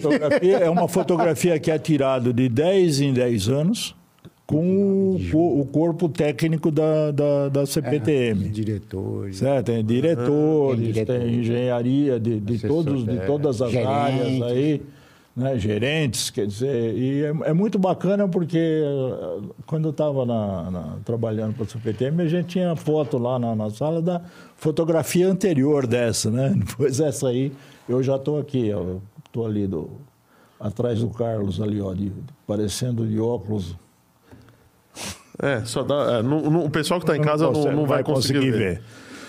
É, com relação ao relevo vital, vamos falar um pouco, né? Tem a pergunta. Não, a, a- pergunta aqui é o seguinte: é, algum trem já tomou o caminho errado? Pode acontecer isso? Em princípio não deve. Não, em não. princípio não deve. Não, Não, porque- Isso não, não, não deve acontecer. Só existe uma possibilidade de acontecer num trem tomar um caminho errado, certo? Ele está trafegando sem rota alinhada, ou seja, aí é uma Mas isso é muito difícil de É, né? isso é responsabilidade do, do condutor do trem, porque ninguém autoriza ninguém a andar sem rota alinhada, certo? É. E ou se houve um defeito, por exemplo, no aparelho de mudança de via, certo? Em que houve indicação da, da, da, da- da posição da agulha estar numa posição e de fato ela não está naquela posição. Aí já é outra. Isso já é uma, uma falha, coisa. já é uma falha. Mas o sistema. Certo, mas o, o sistema prevê, ele, ele, ele olha para Porque ele- tantos detalhes que ele jamais vai, vai facilitar que isso ocorra. Porque quando ele está na estação, ele recebe todas as informações de a posição, para onde que ele vai, confirma. Então essa não É, não vai acontecer. Não né? vai, Não vai, não- Difícil. não vai acontecer. Só se for criminoso. Ah, é negócio, assim, né? aí- É. Aí é outra coisa, aí não É tem outra jeito, coisa, né? né? Pode- Mas, mas existe todo... Acidente, Acidentes ocorrem, mas em princípio o sistema busca cercar o máximo que ele pode. né? Então, Eu só lembraria, gostaria de lembrar uma coisa do metrô, né? Olha o trem. Olha o trem. Cuidado aí. olha o trem. A questão do vanguardismo do metrô de São Paulo. Por quê? O que, que é isso? É, no início, o metrô... Tá chegando, hein? É melhor sair. É melhor sair fora, sai fora da redes. Ah, é a hora de falar das redes. Agora, é, tem que falar das redes, senão o trem vai passar em cima da gente aqui, né? Para esse negócio, eu fico nervoso, Oráculo. Pô. Ó, você que tá aqui nos assistindo, se não deu o seu joinha, não, não se inscreveu no canal, você vai apanhar. Nós vamos tacar um trem na tua cabeça. Tá?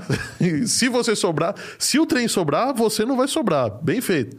Mas tem a maldição, porque se você não se inscrever no nosso canal, você vai ver só, vai acabar, vai, vai pegar fogo dentro do trem com você no vagão.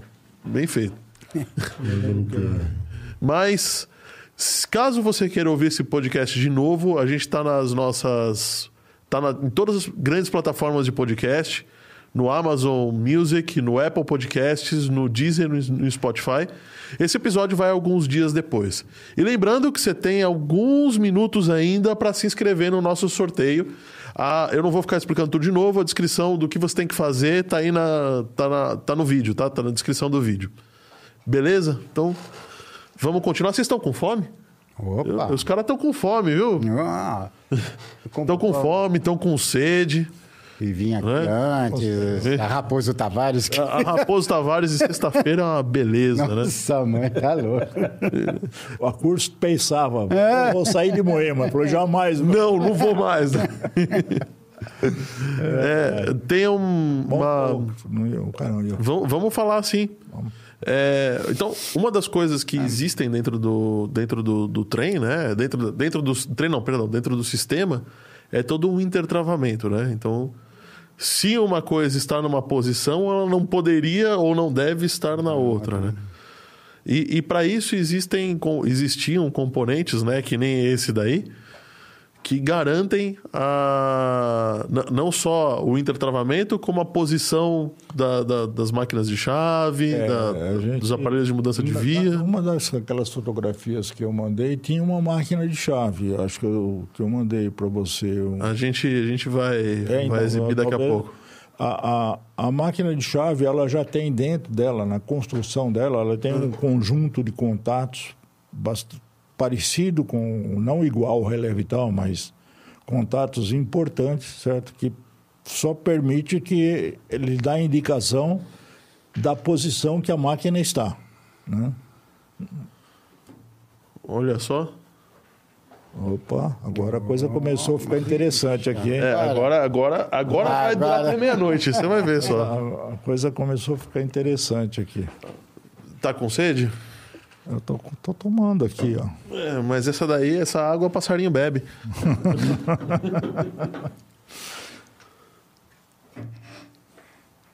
Eles estão vendo. Eles estão vendo? Estão.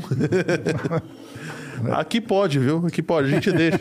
Vocês não estão em horário de serviço, nós estamos batendo um papo. Calma, Nossa, gente. mãe. É isso aí. Legal, obrigado. Aliás, essa aqui eu não. Bex. Essa daí. Aliás, é, essa daqui, tudo isso está sendo custeado por nós aqui. Mas se você quiser, se você sentir no teu coração de nos dar uma ajuda, enquanto nós não tivermos nenhum patrocinador para bancar a cerveja do pessoal aqui, a pizza, a gente está deixando um QR Code aqui na- do lado do lado direito aqui do vídeo. Você abre o aplicativo do seu banco, escaneia esse QR Code e lá vai estar habilitado para você fazer uma doação para a gente aqui, ajudar tudo, pagar a hora de estúdio, todas essas coisas. Porque é, isso daqui custa caro, viu? Pode pegar, fica à vontade. Eu falo pra ele, isso aqui é sacanagem, por causa de guardanapo. Ah, é, Ah, tem- tem ô, razão. vai na tem mão, razão, é. ô, Oráculo, cadê o guardanapo, Oráculo? Mas então, é, É, eu- ah. por favor. Não, eu só ia, assim, do, retroagindo um Retroagindo, pouco, né? claro. Na verdade, o metrô de São Paulo, quando ele começou, ele comprou uma frota de trens que foram de 33 trens, que atendia lá Jabaquara Santana, né? Mas a linha já tinha, assim, uma previsão, né? Depois de, um- de ser expandida a mais. Então, nessa ocasião, é, é, foram adquiridos... Cem- 108 carros. 18, ca... 18, 18 uni... trens. é, 18 trens, que daria, negócio mais simples para comer. Mais fácil, mais prático. que daria 108... Pizza é. Foram comprados. é, e dariam 108 carros adicionais ao que estava sendo... Já estava em operação, implantado tudo.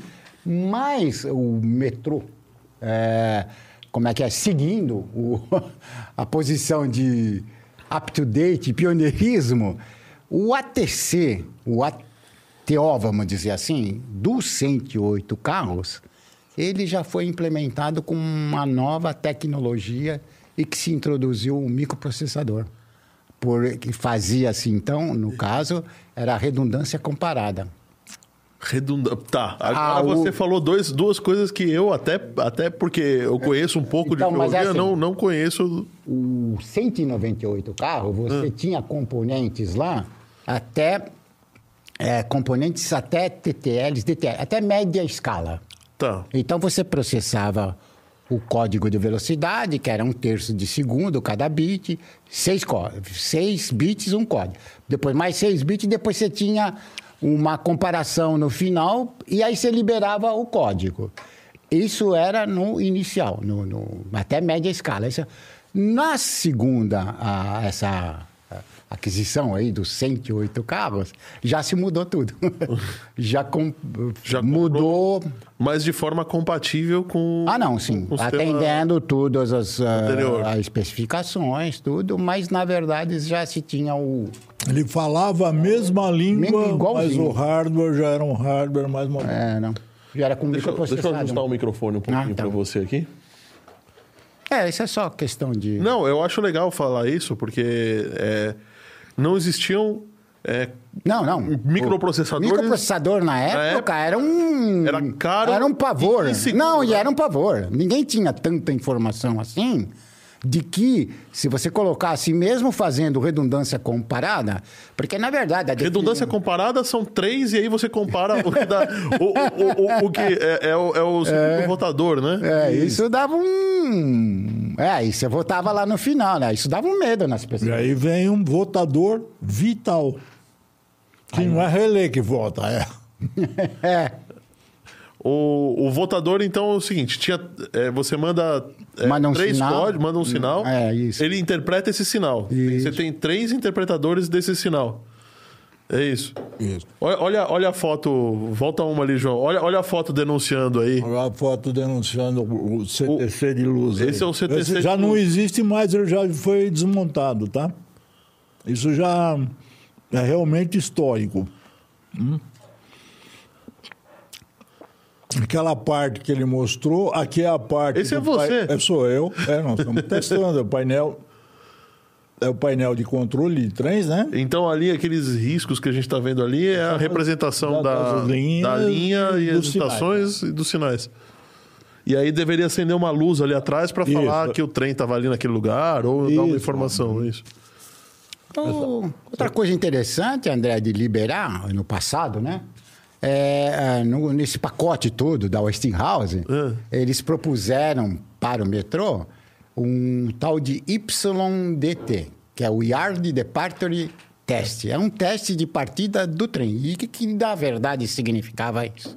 Você, para introduzir um trem na linha para ser operacional, você teria que estar checando tudo, se as portas estão funcionando, se está vindo código, se o cara está lendo ali o código nos coisas. Sim, Todas as funções, né? Para ter segurança de que ele pode é- partir, né? Que é isso, para não entrar e sair, né? E, na verdade, o, metrô foi adquirido para uma via, o, o- o componente.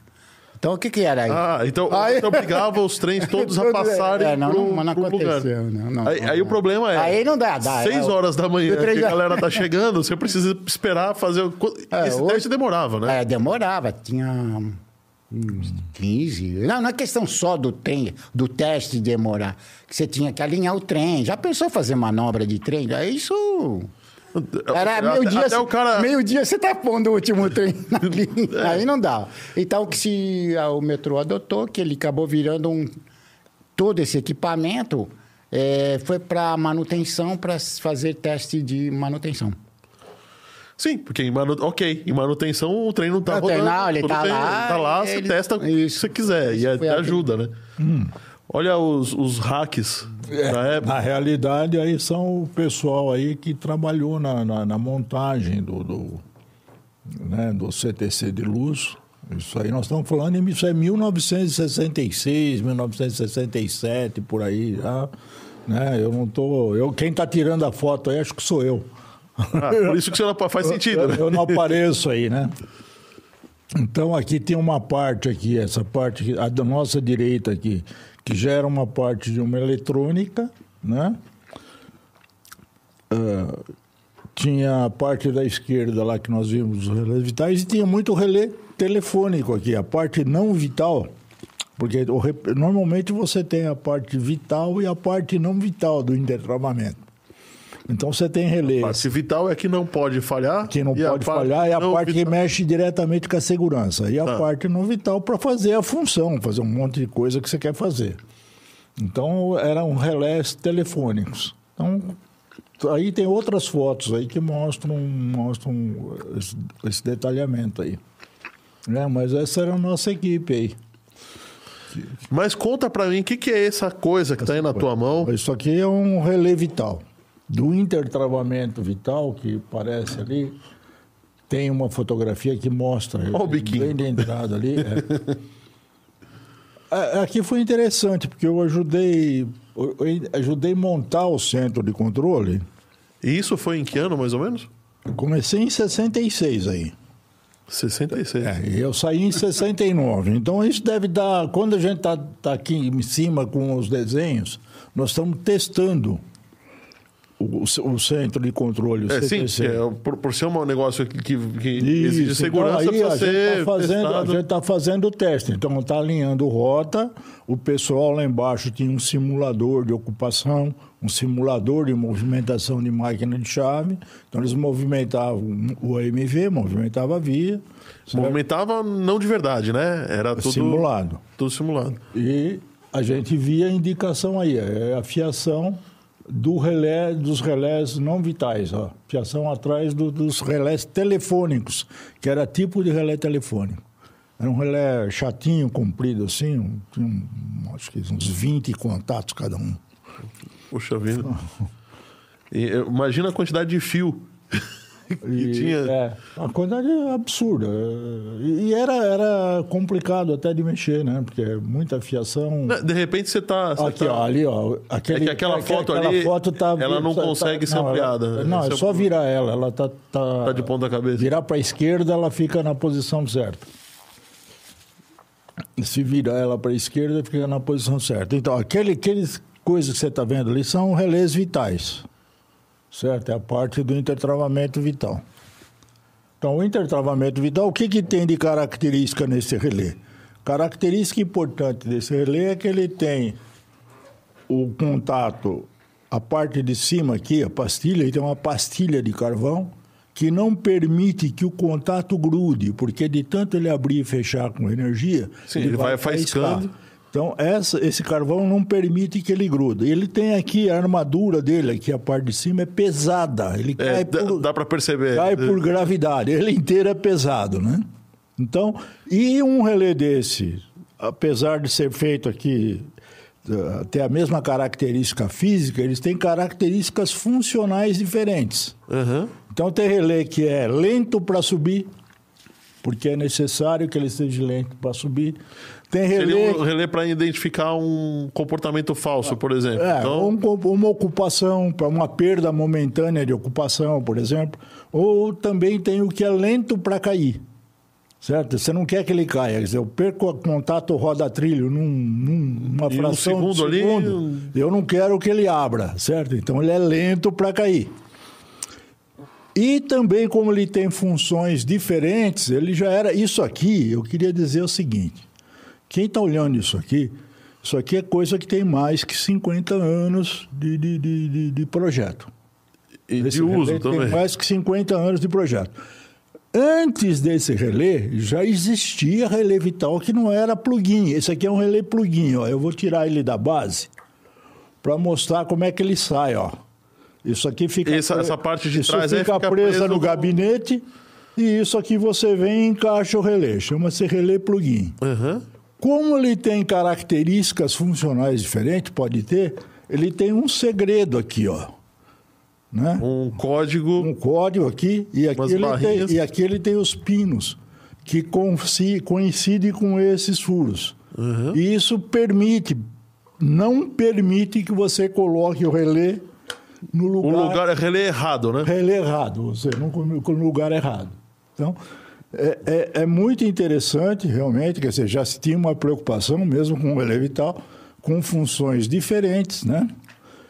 E antes disso aqui, inclusive nesse CTC, quando nós montamos nesse CTC, a gente pegou os quatro circuitos de via da Estação Luz, que eram os quatro circuitos de via da parte central, e fizemos, utilizamos quatro relés da cabine antiga, porque nós estávamos montando um CTC novo, mas já existia uma cabine elétrica em luz. Na cabine elétrica de luz existiam os relés chamados shel- shelf relés, que era relé de mesa. Não era plugin. Esse aqui já é um avanço enorme, é plugin. Era relé de mesa. Era um relé que tinha mais ou menos assim uns 20 por 20 por 20 por uns 25 de altura. A fiação entrava em, por parafusos, né? Por cima.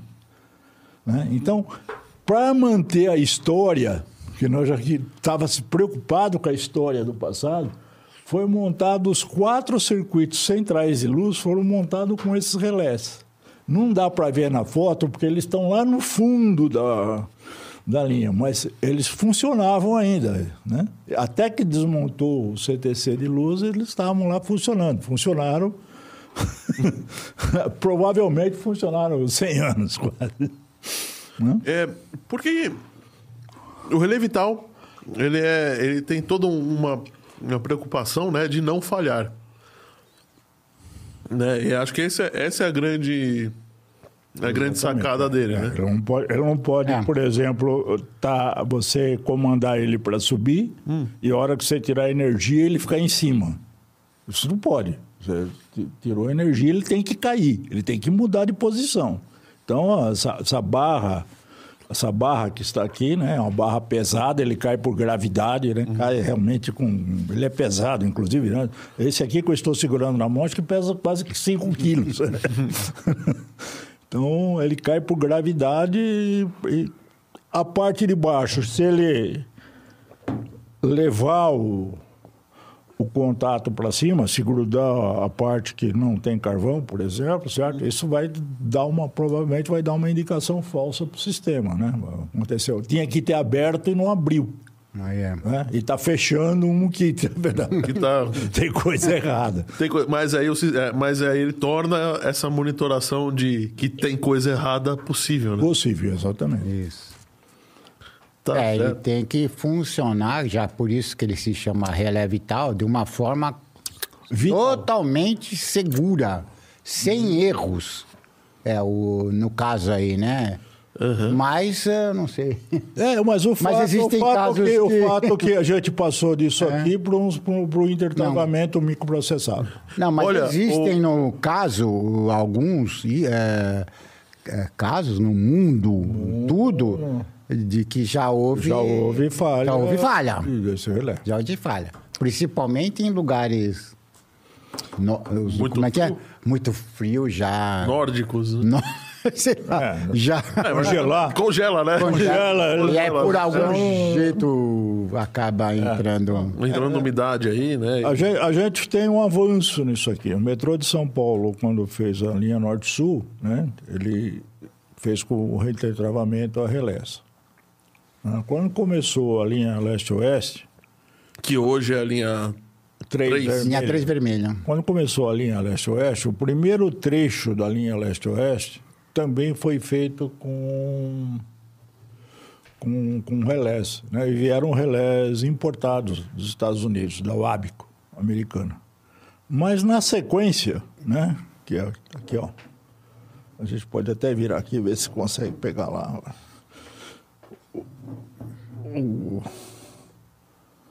Na sequência, o- foi nacionalizado esse relé. Foi feito aqui no Brasil. O restante, depois do tirando o trecho Sebresser, que foi o primeiro trecho da linha leste-oeste, né? a sequência foi feita com relés fabricados aqui no Brasil. E esse relé passou a ser fabricado por uma empresa chamada Eletromar, no Rio de Janeiro, que é a mesma que fabrica os famosos disjuntores Eletromar. Eletromar, os pretinhos. Os pretinhos. Exatamente. Tem o, o Valdir Cronenberger, eu não esqueci de você não, viu, Valdir? Você vai, vai vir aqui contar um pouco da história. Ele fez um comentário. É, o relé G4 ainda está em operação no circuito de via de Brás e são relés de 1934.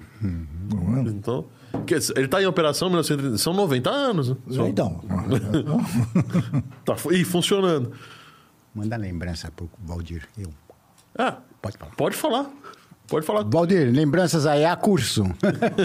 aí, Valdir, grande abraço. O... Olha, o pessoal tá comentando bastante aqui, tô, tô adorando. Não se esqueçam depois de, de dar o seu joinha, se você ainda não deu. A, a minha digníssima Ana Paula falou que já deu o seu joinha. Obrigado, hein? Obrigado mesmo. E não se esqueça de se inscrever no canal. E se você depois quiser ouvir esse podcast em áudio, a gente está em todas as plataformas de podcast: no Amazon Music, no Apple Podcasts, no Deezer e no, e no Spotify. E a, a Mônica está fazendo um comentário aqui. Alô, alô, metrô de São Paulo, Companhia Metropolitana de São Paulo. Que tal convidar os pioneiros da implementação do metrô de São Paulo para conhecer os sistemas de segurança implantados nas novas linhas? Bom, será um prazer. será um grande prazer. Para mim será uma im- imensa satisfação. Pois é. Eu queria. Tá. Não, eu só queria dar uma voltada, já que estamos Claro. falando dos históricos, tudo. Eu queria ah, comentar a respeito de um sistema. É, isso é também, vamos dizer, é, no começo. Uhum. que é a respeito do sistema DSF, Dispositivo Supervisor de Freio. Na verdade, o, ATC, o ATO de a bordo, no início, ele veio e foi instalado no trem sem, de fato, uma comunicação com os freios. O que, que significa? Ixi, é exato. Significa que ele vai aplicar a taxa Vai aplicar a taxa máxima e aí? E, quanto que ele e- precisa? E quem tá lá dentro vai sair É. voando quando E aí foi parar, né? decretado que tinha que se desenvolver aí. Então, o próprio metrô, junto com a Westinghouse, Westinghouse. então, tudo aí, desenvolveram esse equipamento que vai um por cada unidade, né? Unidade autônoma. Dispositivo supervisor. É. DSF. DSF, exatamente. Para justamente você é, ter essa, esse controle do, do, do, do- Eu quero aplicar. E como é que você faz? Então, de fato, o que houve foi exatamente você integrava a aceleração, integrava a, a velocidade e aí você comparava as velocidades, né? E sabia se o trem de fato realmente Tava freando- estava freando e estava dentro da segurança. né? Dentro de um. Você É. devia ter um perfil de frenagem. né? Exatamente. Pode, Eu acho- o que eu pode acho- pegar que o, o que que eu o acho- oráculo vai trazer mais pizza. O que eu, a- Isso o aí que eu foi de- gostaria de lembrar é o seguinte. Foi desenvolvido a- a- a- antes da, da inauguração, tinha um teste no metrô. Né? Tudo foi testado no metrô. Nada foi colocado para operar sem executar testes eh, Exaustivos. né? exaustivos. Mas existia um teste muito importante chamado Q300. Nossa, mãe. Certo? Deu pra ver que foi um sábio também. Isso. O que, que, que era o teste Q300? O teste Q300 era o teste que verificava se o sistema de segurança certo, do trem respondia se o sistema de campo que comandava a velocidade estava comandando a velocidade correta, certo? E se o trem respondia àquela situação e esse trem era, era um trem carregado, era um trem que a gente carregava ele com areia Pra pesar. para pesar, simular a, a carga máxima que o trem ia, ia carregar. Né? E esses testes eram testes feitos para todos os circuitos de via. Quer dizer, você simulava lá uma, uma, uma ocupação, aí você gerava o perfil de velocidade, que é, atrás da ocupação é sempre um código zero. Depois, dependendo da, da- do comprimento do circuito de via, vem 40, e qu- 30, 44, coisa e tal. Depois o de trás desse aí, 62, coisa e tal. E você vinha com o trem lá na máxima velocidade, né? Fazia uma coisa que a gente chamava overspeed, né? Você tinha que entrar com o trem fazendo com que ele entrasse na, na mudança do circuito de via, acelerando, ultrapassasse a velocidade. Um, um teste de estresse. Você usava ele Isso. acima da, da- da- e aí, do, do nível e, e projetado. aí ele ia com a frenagem de freio, certo? Do trem, né? Do trem. E o freio também a gente colocava a taxa de frenagem mínima, né? Porque a, a taxa de frenagem do trem acho que era 1,1, 1,1, né? segundo. E a gente colocava 1,0 na taxa de frenagem. E mesmo assim ele tinha que parar ainda antes da antes da distância segura. Poxa vida, então quer dizer que. É só isso. Quer dizer que é, esse, esses, esse teste de segurança foi exaustivo, Foi e exaustivo. acima do parâmetro para garantir a. Garantir. E isso era tudo par- partia-se primeiro de uma simulação das condições, era feita uma simulação para o computador, gerava-se os perfis de frenagem do trem, o que, que devia acontecer naquele circuito de via, Sim. certo? A gente fazia a corrida, registrava como a gente registra um eletrocardiograma no brush, era registrado todos os canais, né? O-. A taxa de, de velocidade, a, a velocidade. a, a, a, Código. a desaceleração, o código estava recebendo. Tudo era controlado. E o, só é, se tinha problema, a gente ia estudar o que, que aconteceu, certo? Se tive, fosse necessário eh, fazer uma modificação do código de velocidade da via, né? Para que o trem tivesse. Mas esse trem, assim, então, de certo modo, foi feito um sistema, foi tremendamente verificado. Né? São segurança total. Eu nunca tinha dúvida com relação A, a bater um trem no a, a outro. bater né? um trem no outro. Para mim era sossegado. Alguém pode, às vezes, alguém perguntar assim, mas você não tem receio? Eu, não, eu não tenho. É, porque no- no final das contas, o operador ali, ele não, não enxerga se tem um trem. Não, não, e não, ele, ele- E não tem que enxergar, né? Não, e não dá tempo, né? Se ele, se ele Se ele enxergou, já, já era. depende da velocidade que ele vem, já foi. Já foi, né? É, o... esses acompanhamentos, que nem ele está dizendo, teve, né? É, no caso, estava lá um assessor lá, da- do, trabalhava lá com o Josafá, trabalhava, né? Não foi fazer um teste desse? E o que, que aconteceu? Não estava chovendo também? Acontece que a taxa. Não deu. Não, deu- errado. não a taxa era de, de- de frenagem. Frenagem na chuva tem que ser menor, né? É, e é Batida. menor, e foi embora. Isso. Uma taxa. Deu um trabalho isso daí. Bateu? Não, não. Não. Mas. Aí teve que. Aí você tem que. volta pra resu- pranche- pra Você prancheta, tem que. né? É. que- volta pra prancheta. Volta para todo mundo estudar, né? Vai Estudar o código de velocidade, a É, condição, ver se por que tem que verificar porque se o trem realmente eh, aplicou a taxa que tinha que ser aplicada ou não.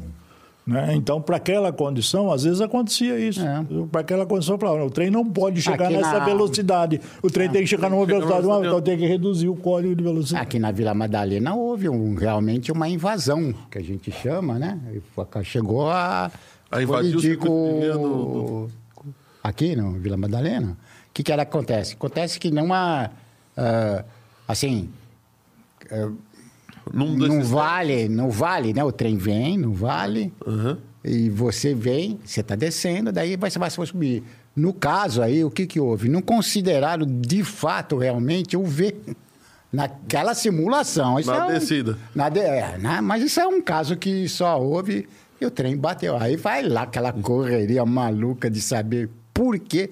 Aí foi se considerado, chegaram-se a fazer nas simulações, né, toda a verificação, de que de fato não tinha se considerado todo o, O perfil, de velocidade, E né? do- Aí ele foi mais para frente. É o perfil da via, né? É, É o perfil a associação do perfil da via, o- do perfil de, de- de- de- da- do, do sistema de frenagem do trem e do tempo de resposta também. Isso também a gente media. Porque você sabia exatamente no instante que ele passava no circuito de via, certo? E, e quanto tempo depois ele começava a responder. Quer dizer, se o trem estava respondendo dentro do tempo previsto ou não. Eu tenho uma, uma outra, um outro comentário da. Outra coisa interessante de saber, aqui na, na leste-oeste, é tudo, tudo história, né? Vamos dizer. Não, tudo bem, estamos aqui. O trem, né? Esse monstrão aí de trem, ele no estacionamento lá de Um trem Barra de Funda. É, Um trem de trem. um trem de trem. Lá no estacionamento de Barra Funda, lá atrás, né? Da, da Uhum. estação. Ele foi ser estacionado lá e de repente ele sumiu. Sumiu, claro, a detecção dele pelo sistema de sinalização. Você tava Não ali vinha- no- na central de controle e de é, repente não vinha a informação falou, de- que existia um cara lá. É, aí você pode até alinhar uma rota lá para lá. Então, o que se detectou era que de, aquele local ali, que era um estacionamento, tinha enferrujado. A oxidação do oxidou. trilho. E como o sinal não passar, não Ah, não, passando. ah, não. O sinal, a corrente vai procurar o caminho, onde Caminho tem menos impedância. menos impedância, né? Aonde ele vai, a corrente. E aí, bom, aí ok, não, não deu Aí, circuitou, o trem né? né, não curto-circuitou, o trem subiu, vamos dizer, né? A, a limalha de, de deixou, deixava passar a corrente. E aí não dava Isso é ocupação. perigoso. Isso é não dava perigoso. ocupação. Podia alinhar uma rota contra um trem. E aí Por isso que- começou. por isso- E É aí- uma falha por isso que vital. Isso é trens- uma falha vital. É, essa é uma falha. E aí começou o trabalho.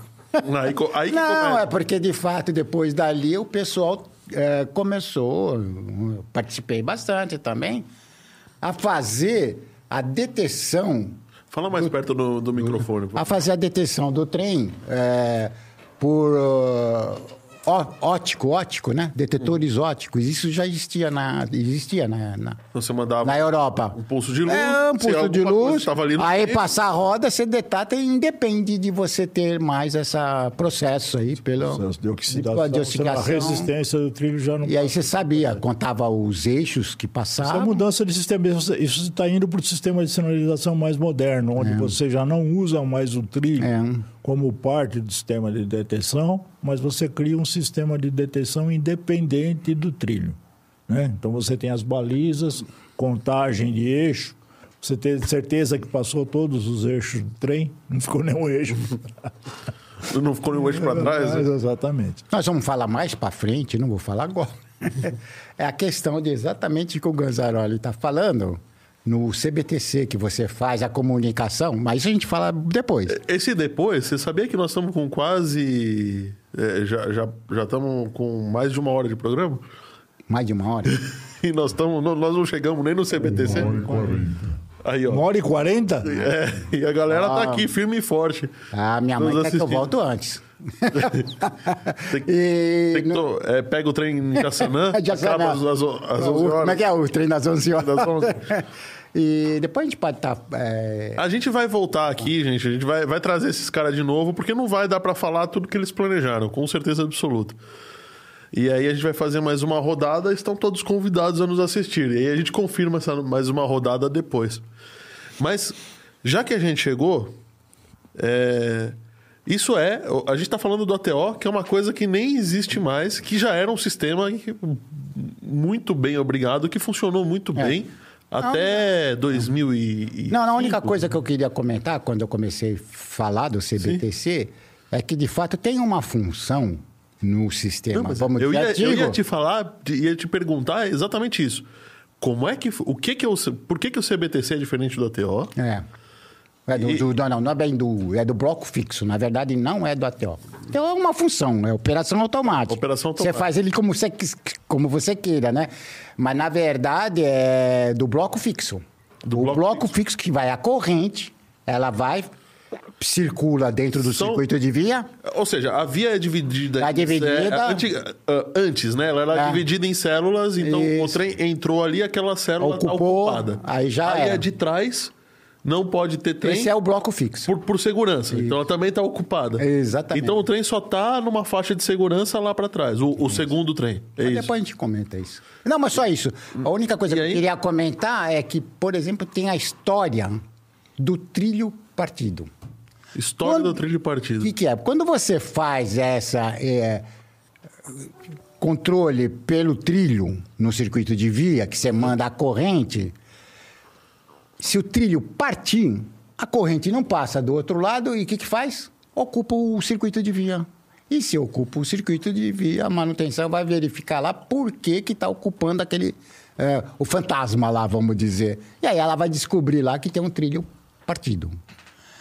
Isso no CBTC, como é feito via ar, via rádio, né? Aham. Não é função da sinalização, isso é a função de detectar o trilho partido, né? E você vai ver ao longo do, do mundo aí todo, eles têm um processo de estar entrando com o Né? trilho- Usa ultrassom, ultrassom, raio-x. é, né? Mas a gente fala depois. Só é, Não, eu- quis eu- comentar é, porque, de fato, realmente era, foi um, um- é um item, né? de- É, o que se perdeu, trilho né? partido. De- de trilho partido. Mas, ok, mas então, Aí a gente fala depois. é o, o CBTC é o sistema que se usa. É, é o sistema moderno, pelo menos o que se usa. É, É o o, que tá- atual, é né? atual. Não é o futuro. Bom, Qual, qual- qual é a grande diferença do, do, do. CBTC para o circuito de via? Não, é, de fato, é, é, tem, tem muita diferença, né? É outra coisa. É outra outro coisa. conceito, né? Isso. Vamos chegar no final aí. Vamos a lá, gente volta. vamos, vamos lá. A única coisa hum, que eu gostaria de estar mais comentando é, eu trabalhei muitos anos na que assim, você na especificação do sistema de sinalização, lá você escreve explicitamente que aquele sistema não pode ter falhas. Falhas que te levam a uma Falha de certa segurança. falha, de segurança. Se o sistema detectar que está tendo alguma falha, tem que levar a uma situação é, mais degradada. No início, por isso que eu estou voltando um pouco, Tá. no início o metrô é, montou uma comissão, que chamava assim COPESE, Comissão Permanente de Segurança. Aham. E era que exatamente o quê? Exatamente para quando houvesse algum indício de falha, chamada que a gente chama de falha insegura, é, teria que se o quê? Exatamente fazer que nem quando você, é, como é que fala? Mata uma pessoa, né? Você tem que parar tudo, é, você tem que é, você tem que examinar como é que foi lá o, o, é que é? Investigar. o assassinato. Investigar. Investigar. Investi- O, o certo seria isso. Você teria que estar investigando porque ocorreu aquele tipo de. O de, de nada mais é que uma comissão de investigação, É, investigação. de incidentes, não é nem de acidentes. Porque É. quando é acidente, já, já aconteceu. Já aconteceu, já tem O problema é que quando você tem suspeita de que De alguma- possa acontecer um acidente, aí a Você vê como o Copese... negócio é seguro. Exatamente. Aí a Copese entra, vai analisar, vai fazer os testes necessários para tentar E aí eu- diagnosticar uma possível falha. Que tem pode aquela história do acidente Ah, é. ou quase acidente. Né? Por que que acontece? Por que que as coisas estão saindo do parâmetro? Então, é. Por que que tá... Exatamente. A diretoria do metrô montou esse, Uhum. eh, essa comissão, né? Me lembro na ocasião, o primeiro coordenador foi o Silvino, que parece que está aí. Tá nos assistindo. Tá- tá Nós estamos assistindo. assistindo. Mas logo depois ele viu que a barra era pesada, ele pediu para que eu fosse o coordenador e fiquei lá durante 20 anos. E aí a gente teve que acompanhar esses incidentes e acidentes. É, acidente. Eu lembro uma coisa que ficou muito assim, muito marcada para mim.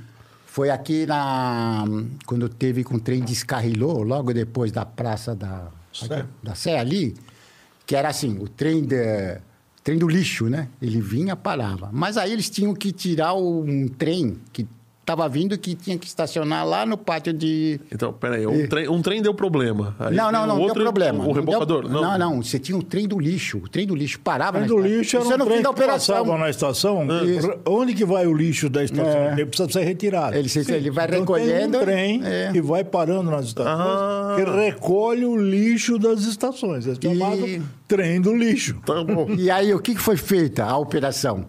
Ele, esse trem tinha um trem atrás e ele tinha que ser retirado lá para da cara.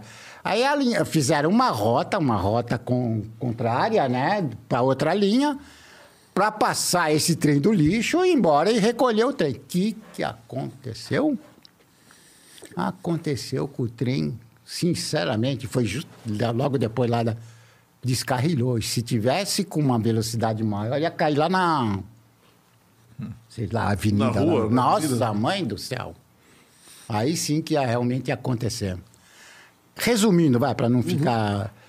Foi feito. A única coisa que eu queria assim, mais comentar é que foi, a gente era acionado, a gente era acionado de madrugada, sábado, domingo, Ah, é claro. qualquer hora. É claro. e que deve ser, atualmente também, deve estar sendo feito nesses mesmos moldes.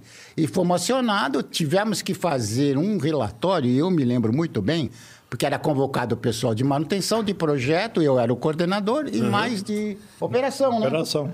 Fizemos um relatório três horas, putz, veio o secretário do, do, do, do Estado, fizemos um relatório, porque a gente avaliou, analisou, e nós não vimos problema nenhum com o sistema de sinalização. Que, que era o E o problema? que aconteceu? Porque a ponta da agulha, o Gonzaloli é mais especialista, ele pode explicar o que que é uma ponta. A ponta da agulha estava desgastada.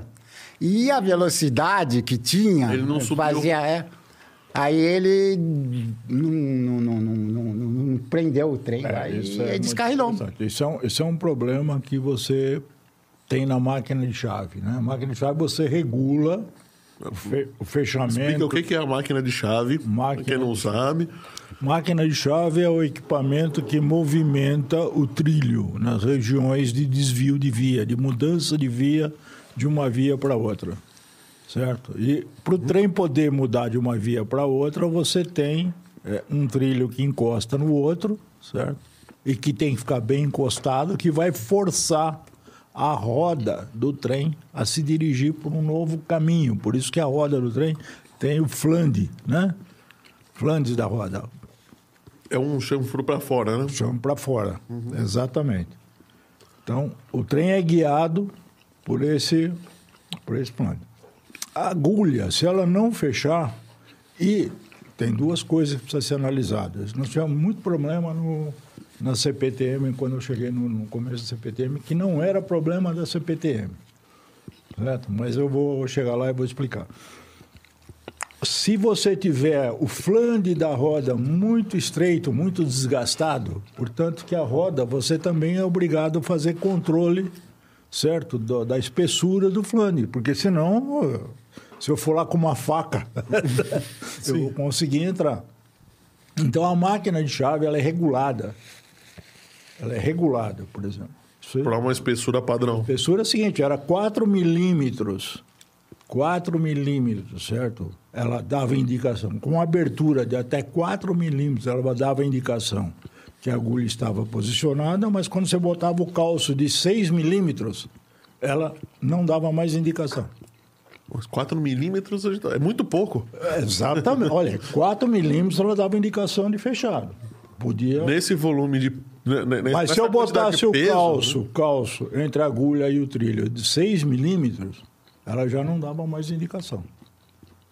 Certo? Então, na realidade, o que você estava medindo de diferença era 2 Milímetros. milímetros. Né? Então, essa, essa é a tolerância que você tem para ajustar uma máquina de chave. E é ajustado mesmo, ajustado mecanicamente. Tá? Alguém vai lá com o parafuso, O parafuso com as porcas, vai torcendo direitinho. vai torcendo, vai- encolhe e. isso, para poder empurrar o trilho para a posição certinha. né? E a gente teve um descarrilhamento na CPTM, né, e que eu lembro que foi um descarrilhamento grande, que deu um problema muito sério na linha 9, de um trem que estava saindo do pátio de, de Altina. Né? E esse trem, por algum motivo, ele pulou do, do dele. Ele estava saindo do pátio, era uma subida com, uma curva, certo? E por algum motivo ele resolveu pular do, do trilho. Ele atropelou o trilho, ele caiu fora, subiu em cima, né? Era, um- Aham. e e nesse, nessa época eu. Não pode acontecer, né? Nessa época eu era da Copes, da, da, da, da CPTM. A gente foi lá, deu. E, e fez um estrago, esse trem fez um estrago na via tremenda. A via chegou a ficar parado mais que um dia para Trocar trilho. trocar trilho, trocar. Tirar o trem de lá, sistema, né? Tirar o trem de lá. Foi, foi, foi muito sério. E a gente, o o que está acontecendo aqui? Não, o que, que levou a, a esse, esse descarrilhamento? E a gente percebeu que tinha, além do desgaste pesado, né? A gente percebeu que tinha um desgaste pesado lá, tinha uma quantidade de limalha muito grande lá embaixo do, do trilho, né? A gente percebeu que tinha um problema de bitola de via. Ou seja, alguém, alguém por algum motivo, a via desgastou, o cara foi lá, mediu e deu uma, uma apertadinha, Uma apertada. né? Ah, então ele tava saindo porque tava ele, tá- curto. ele saiu porque ele acabou pulando porque ficou pequeno para ele. Né? Aí você pega, você, você pega uma via que está desgastada, você dá uma apertada para colocar na- no tamanho. Só que Os três que estão. diminuiu os o outro três- lado, né? Isso, os três que estão com a roda bastante gasta, com o flange da roda bastante gasta, pode não perceber. Mas se você bota um trem com roda nova lá, que tem zero desgaste, a via vai Faz- ficar vai estreita. ficar pra estreita, ele, ele vai subir. Ele, foi o que aconteceu, ele subiu em cima da via. Ou seja, além de estragar a via, estragou um trem novo. Estragou o trem, estragou a via, estragou o trem, estragou o equipamento de sinalização. Foi um estrago muito grande. Gastou uma grana nessa brincadeira aí. O Oswaldo Neves Quintian fez um comentário aqui. Caros amigos, que satisfação assistir essa iniciativa. Parabéns. Estudei muito processo roda trilho, que complicou bastante os estudos dos sistemas de sinalização. Exatamente. Exatamente. Questão do, do desgaste, né? E é, o, o John tá perguntando aqui. é, tem é, alguma história? Vocês fizeram muito teste, né? Muito- muitos testes na via, acredito que à noite também. Sim. Tem alguma história de terror aí? Pessoal, loira do banheiro. Não, não, não. Não, não, me recuso a falar sobre isso. Não, não, não, nunca. Eu fiz muito teste à noite, inclusive quando você. Né, a- a- praticamente quase todos os testes eram no- noturnos. né? Depois que o metrô começou a funcionar o primeiro trecho, a gente só podia entrar para mexer no, no, no- no- sistema, fazer teste no restante da via à noite, né? Porque É. o dia estava funcionando, era perigoso. Então nunca aconteceu absolutamente Não, não. nada. A, a linha, a linha 3 que passa. Não é mal assombrado. A linha 3 que Não, não, passa não. embaixo do, do, do, Não, do lado do cemitério do Araçá, nunca apareceu nenhum. O Paulo apenada, nada disso. Que- explica pra ele que quando eu entrei também no metrô, logo que eu me formei, até a minha família lá falava, pô, que, que acontecia? O que, que era isso? Pô, antes de entrar na operação, a gente fazia todos os trabalhos à noite, que é quando terminava a parte civil, tudo, e eles liberavam um tal de acesso, é de madrugada. É de madrugada. Então eu tinha que trabalhar de madrugada, às vezes, às vezes e muitas vezes, tinha que voltar durante o dia para dar o resultado. Mas, sinceramente, olha, acho que foi mais de um ano, nunca vi nada estranho. Comigo nunca aconteceu. Não. Não, não, não. Tá. Não. Tem- Já ouvi tem como histórias. Andar um pouquinho mais pra lá, assim? Você? Já, Você? como é que é? Já ouvi histórias da mulher doida e tal, mas ouvi. Ouvi. Né? O... Veio o Ricardo Barbalho aqui, que também trabalha na ferrovia, trabalha no projeto. E ele, eles estavam comentando que quando eles iam fazer teste à noite, isso, na- nas, nas novas linhas, né? Ele entra na estação e a estação tá lá, toda escura, né? Em construção, parada. Porque o- o- os marvadas do, do, do- do pessoal pegavam uma, uma toalha, um chicote, não sei o que. O cara entra o cara sozinho, pá, do lado. Aí, aí assustou, assustava, mas nada de. Nada de Nada de, maldição, tá? de, de maldição, nada, né? Não, Nada disso. tenho informações do pessoal, É. assim, da, da, da CPTM, lá, do Alfredo, tudo. Que tra... uh, acho que o Valdir também, Cronenberg, que está assistindo aí, provavelmente deve ter tido esses... é, é, é, experiência, vamos chamar, né? Que eles iam trabalhar na, na- na- lá pro lado da Zona Leste e tal. Era barra pesada. Por que era barra pesada? Não por causa dos. Do, Não, não, não tinha nada. Por causa dos vivos, né? É, Não os vivos mortos. era que é. Eram os problemas. Porque realmente eles faziam ponto lá. É. O cara, o o que, que vocês estão. Falava pro pessoal mesmo, CPTM, então, o que, que é que vocês estão fazendo aí? Tem casíssimo. É, acho que hoje o pessoal já. já Não, hoje é, acho que já, tá já tá mais-. Essa dificuldade teve na linha na linha 5, Cinco. né? É, na linha Lilás. Teve essa mesma dificuldade. Quando primeiro houve um, um roubo de cabos lá na linha Ah, bom, isso né? aí- Na época da implantação, nós estávamos implantando ali. Aliás, cabo, é, cabo é um problema, né? Isso. Porque é cobre. Houve, é- houve um roubo de cabos, e aí, a partir do instante que houve o roubo de cabos, houve um aumento violento da segurança, quer dizer, botar, botou vigilância dia e noite lá, certo? Então, esse foi o, foi o, o, problema, mas não- de fato. Aliás, de fato, acho que é um grande interesse, né, a gente falar, né? Porque hoje em dia deve estar bem quantidade de cabos, deve ser bem poucas nos sistemas, né? Hoje você tem fibra ótica. Mas é, ainda se rouba Mas mesmo- achando que é cabo de cobre. E aí os caras E é queimam pior, tudo né? e joga fora.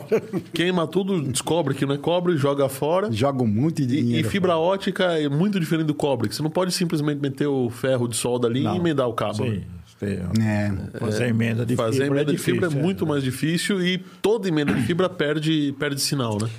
É, mas ah, talvez seja interessante começar a se pensar o seguinte: o, o bandido ele vai continuar existindo, né? Sim. Ele não vai conseguir distinguir se o cabo é de fibra ótica ou se o cabo é de cobre. Então é, é Ele bom. vai, porque o pessoal já está colocando um aviso É- é enorme, isso, falando, eu olha, aí aqui tem cabo E- ótico. Isso, exatamente isso que é importante. Avisa para ele aqui os cabos são óticos. Então, Pronto, não- não tem problema. Não tem problema, né? Ó, desculpa, você chegou no lugar errado. É. Aqui não tem nada para você.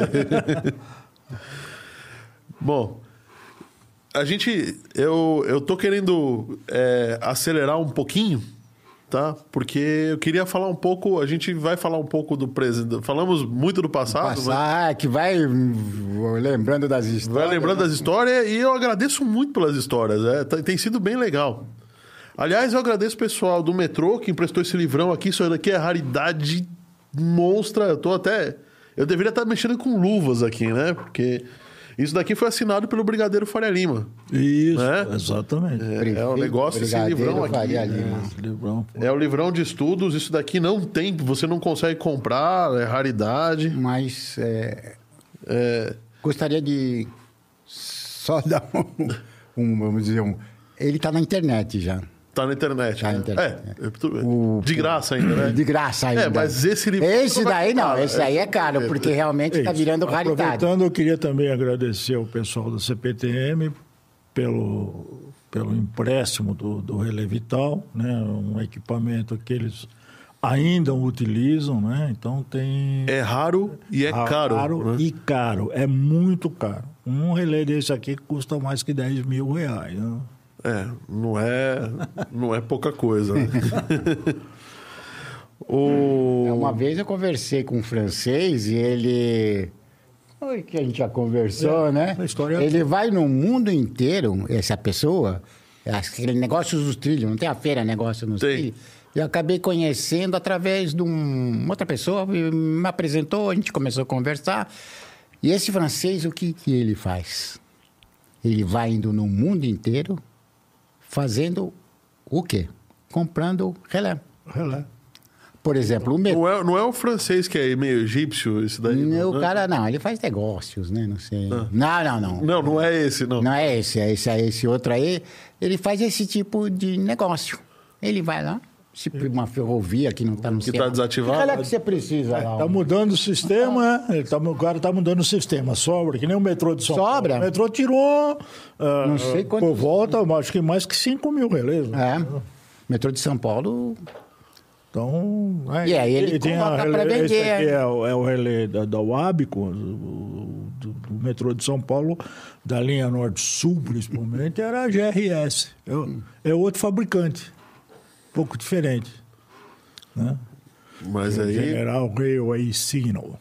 E esse aí fazia esse tipo de negócio, André. Tá vendo? Então, é, você vê que. Ganhar dinheiro, que- ganhar dinheiro é só que ser questão esperto, de tem que. Seja né? esperto, né? o. O Valdir, o Valdir, o Valdir Cronenberger tá falando aqui, muitos casos como o Capa Preta, que era um cabineiro em Engenheiro São Paulo que vestia sua capa Não. na penumbra e assustava os funcionários da manutenção. É, tinha a loira também, foi muito famoso, chegou a sair em jornal. Tem Não, outros casos. é- é- são, são partes. Onde você tem um grupo de pessoas, sempre tem, sempre aparecem umas, umas lendas dessas, né? É... eu- o... A gente tá- tem uma série de comentários aqui. Queria agradecer também a Regina Emico, que trabalhou comigo. Muito, muito querida minha. E eu queria falar o seguinte: últimos minutos, ou, ou Oráculo, vamos estender para mais um programa aqui, para deixar o pessoal o sorteio do, do, do kit de desenvolvimento? Ah, não. Não? Não. Então, é, vamos sortear aqui. Vou o... fazer os agradecimentos. né? Não. o- Ok, o... eu acho que vocês. Vamos, vamos combinar uma coisa aqui com todo mundo que está aqui. Nós vamos. Vocês vão voltar para a gente falar sobre o CBTC É, da próxima. e sobre o, sobre o sistema europeu. Perfeito, eu tenho. Perfeito? Escolhe aí que eu vou mostrar.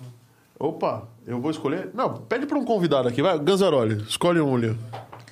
Tem certeza? Ih, ó, esse que tá marcado não é para tirar, né?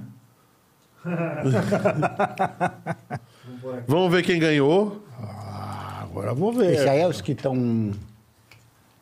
Esses são os que se inscreveram Se inscreveram. e A Bianca. Bianca, Bianca. a Bianca. Bianca Fercos, você foi a Felizarda, você ganhou. Você vai perder. é, Bianca Fercos, você vai perder muitas horas da sua vida brincando com isso daqui. E aí a gente vai entrar em contato com você, tá? Pra te entregar isso daqui de alguma forma, beleza? Parabéns, você ganhou. Vou te falar que eu tô com inveja, tá? Porque eu queria pra mim isso daqui. Mas Você devia ter feito. devia- Ah, lógico. Não, mas o marcado era o meu. É ele que. Você não quis marcar? Você. Não, tudo bem. Só ver os nomes que estavam concorrendo. Vamos ver quem é que tava Vamos ver concorrendo aqui. Vamos ver vamos quem é que tava aqui, vai. Quem é que tava aqui? Era a Nossa. O- a caligrafia. Deixa eu ver. Ver se eu consigo. Dra. DVA. Não, D-E-A. Doutora Doutora Enax. Dracinha.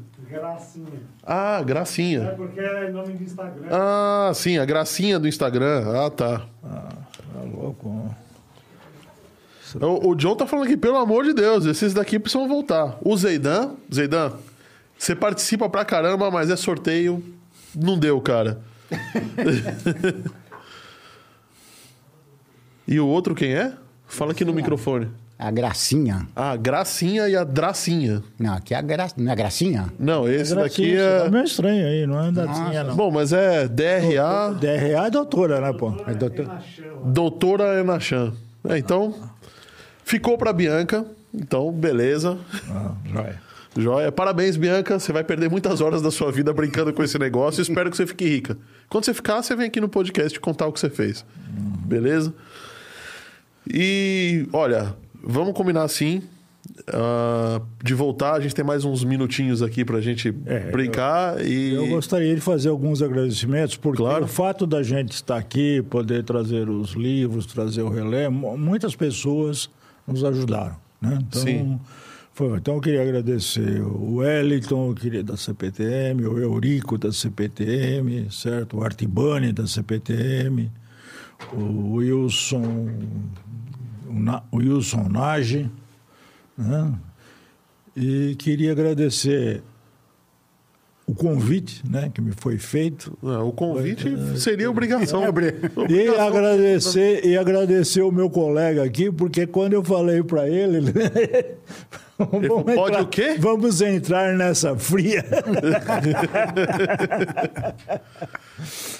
Tá certo. Obrigado. Ah, de qualquer E- forma também agradeço aí pelo convite, né? Queria agradecer Quem foi que o te- meu quem- colega, quem foi que- O Silvio Bueno também. Queria o Odécio, da, do, O- trabalhou no metrô agora. O, o Roberto Carlos, eh, o Roberto Castro aqui falou assim: pelo amor de Deus, você acabou de comer pizza, tira a mão da nossa história. tá, e a gente tem mais uma brincadeira aqui, viu? Agora tem uma outra coisa que, que trouxeram de presente pra nós, né? Acho que foi o engenheiro a curso. Isso. Engenheiro a curso. Engenheiro a curso, olha, tem um livro que também é raridade, que também é exclusividade. Opa, deixa eu pegar o microfone aqui. Que é esse daqui, ó. O que, que é isso daqui? É um livro? Ok, é um livro. Isso eu já sei. Isso é bom, isso é bom. Levanta um pouquinho esse livro. Aí tá, ó. Aí, oráculo, tá bom Tá assim? até mais bonito que não aparece mais o seu rosto. Ah, claro. o... Isso é 30 anos de metrô. É um livro comemorativo de 30 anos de metrô. E tem várias fotos sobre a empresa, sobre. é, contando a história da companhia, contando como foi. Tem o começo aqui, acho que é a estação da Sé. Não é? Acho que. Fala do histórico, fala de tudo quando começou. Tá? E a gente vai ter mais um sorteio. Só que as regras do próximo desse sorteio, para quem quiser essa. Vamos fazer o seguinte: ninguém se inscreve que eu vou pegar para mim, beleza? Mentira. É, As, as regras do próximo sorteio estarão no próximo episódio. O nosso próximo episódio vai ser sobre Smart Cities, com uma figurinha que já veio aqui, que é o Férez Bertin. E na quinta-feira a gente tem o nosso 514 News, comentando as notícias que impactaram o mundo da, da tecnologia. Galera, hoje batemos com certeza recorde de audiência. Eu agradeço todo mundo. Se você não deu seu joinha, dá, porque isso ajuda demais a gente. Essas duas feras vão voltar aqui em breve, daqui um mês mais ou menos. Pode ser? É. É, Então acho que pode, pelo jeito. e aí a gente vai sim falar sobre, o, sobre como é a ferrovia hoje, né? Sobre o CBTC. Sobre as viagens, porque ficou faltando, né? O, o- a curso. Você foi uma pessoa que viajou muito para entender como é que funciona o metrô lá fora, né? Foi para quantos países? Não, é, de, de fato, eu já fui no- na, por ocasião lá do. ah, aquela, em 1980 tinha aqui no Brasil que tudo tinha que ser nacional, É, nacionalizado. de mercado, lembra? isso. E um dos últimos itens que existia para se nacionalizar, o que que era? Era a tal da análise de segurança, que, Que não era era- nacionalizada. E você, para você é, ter uma entidade que tivesse. eh, tinha que ter, eh, assim, um, vamos dizer, uma experiência internacional, né? E não tinha aqui no Brasil. Então, o que, que houve? Aí o metrô intermediou. Ela. eh, eh, trabalhou, fez, fez jus- jun- juntamente uma, um, como se diz, um convênio lá com o Batelli e a FDT, da Pollen. A FDT é aquela empresa de. de A FDT é a Fundação para Desenvolvimento Tecnológico da Engenharia, que exatamente é da Poli, são pessoal da Da Poli. Poli. E essas empresas têm que ser independentes, sem fins lucrativos, bababá, aquela história toda. E no caso, eu acabei indo para o Batelli. Por quê? Tinha uma parte desse processo de o quê? Justamente dar essa condição para a FDTE ter condições Ter condições internacional de- de, de certificar certificar internacionalmente um sistema Um sistema. que ela não tinha. E aí o Batelli ah, topou, aceitou assim, assim, essa proposta, né, na verdade, do metrô, na ocasião. E eu acabei sim viajando lá pro senhor. O Batelli é uma pessoa. Ah, tá. É uma pessoa Aí que você fala, tem uma empresa. Batelli, o que, que é? Não, eu achei que Na era uma verdade, empresa, não- uma, uma organização. Não, não, na verdade é o seguinte: nos Estados Unidos é comum o seguinte: pessoas, que nem o Bill Gates agora, Ah. ele não doou não sei quanto. Eu vi outro dia na internet um médico, ele foi ser paraninfo de duas turmas lá de medicina, né? Sim. No fim do, do, do, do, do- que ele foi lá, falou, né? ele falou: Eu vou pagar para vocês os dois anos, três anos, tudo grátis para todos os alunos. Ô, louco. Nossa, A galera entrou, foi então, o Batelli era o senhor Batelli, que ele ganhou dinheiro e ele falou, pô, tá precisando disso. E no Batelli lá ele fez essa é, é, fundação, né, sem Uhum. fins lucrativos, e para justamente disso. Eu estive lá e vi. Eles fazem estudos para aeronáutica, para o exército, agricultura, tudo. E fundou a- esse Ah, Instituto Batelli para fazer análise exatamente esses tipos de estudos. É, O que a gente pode Aí deixar- também. É, Pode falar. é, é, por, é, no caso no, no, no, Batelli, também por ocasião ali da verificação do contador de eixos, eu tive na Siemens, na- lá na Alemanha. Alemanha. Eh, Também foi feita uma viagem. Por final, antes de me sair lá do metrô, a gente visitou vários metrôs para justamente estar, assim, eh, definindo realmente. Aí foi um, um grupo do metrô, né? Na, na- na- por parte do projeto fui eu, o José Henrique Sacari. Uhum. Depois teve o pessoal da manutenção, pe- pessoal lá do, de apoio também, né, da- das projetistas. E aí fizemos lá uma, uma, uma, uma reuniões eh, sobre o, o tema aí, né, da, da- do, do sistema aí de... Do sistema, Sim, ou seja, você. é, é, Eu vou. Aí, vou, vai- vou cenas dos próximos capítulos, esses dois participaram da concepção Da linha 4. da linha 4 do metrô, aquela que você anda e que não tem. Operador. op- Não tem operador. Aliás, o, o Roberto. Aliás, esse é um detalhe que eu queria. Eu ia exatamente quando eu ia tentar interromper o curso aqui, Ah. eu ia falar exatamente isso. O, o que é importante e fica como chamada para o CBTC, certo? Ah, O- a linha 4, ela faz diagnóstico. Lembra que nós falamos aqui que existia um equipamento pensado no metrô de São Paulo chamado YDT, que era para testar as funções do É, eu trem? comentei. Então, o CBTC, certo? Ele já faz isso o dia inteiro. Ele continua fazendo diagnóstico do trem. O trem vai fazendo o diagnóstico e vai informando a condição que ele tem durante a própria operação. Então, aquilo que se pensava imaginar que ia se ter quando o trem fosse ao pátio. E lá em saísse do 74? pátio. Isso, agora é feito constantemente durante a operação. O tempo todo ele chega né, e transmite as condições, ele vai se testando. Outra coisa que chama muito Porque ele atenção- deve ficar medindo todos os parâmetros dele e Isso. encaminhando. Porque agora. Isso. Outra coisa, por que que Informação não tá precisa fácil, né? mais do, do, do, do operador? Porque agora existe um sistema que acorda o trem.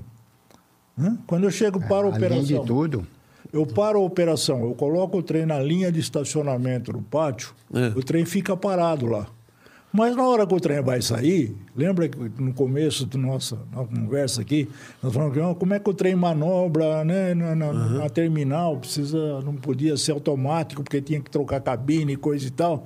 Isso não acontece mais. Então o trem estaciona lá, antes dele sair, certo? O sistema de controle central cutuca o trem, acorda o trem, certo? E pede para que ele envie o... Faz dia- o wake-up do O trem. wake-up do trem. Exatamente. Liga a todos os outros sistemas, liga, né? liga todos os sistemas do trem, faz ele trabalhar e já verifica se aquele trem está em condições de entrar em operação ou não. E aí a hora que. Se, se não, já Se não, deve ser encaminhado direto Não, para não, manutenção. Direto para manutenção. Ele sai. Aí você alinha a rota dele para manutenção. né? Exatamente.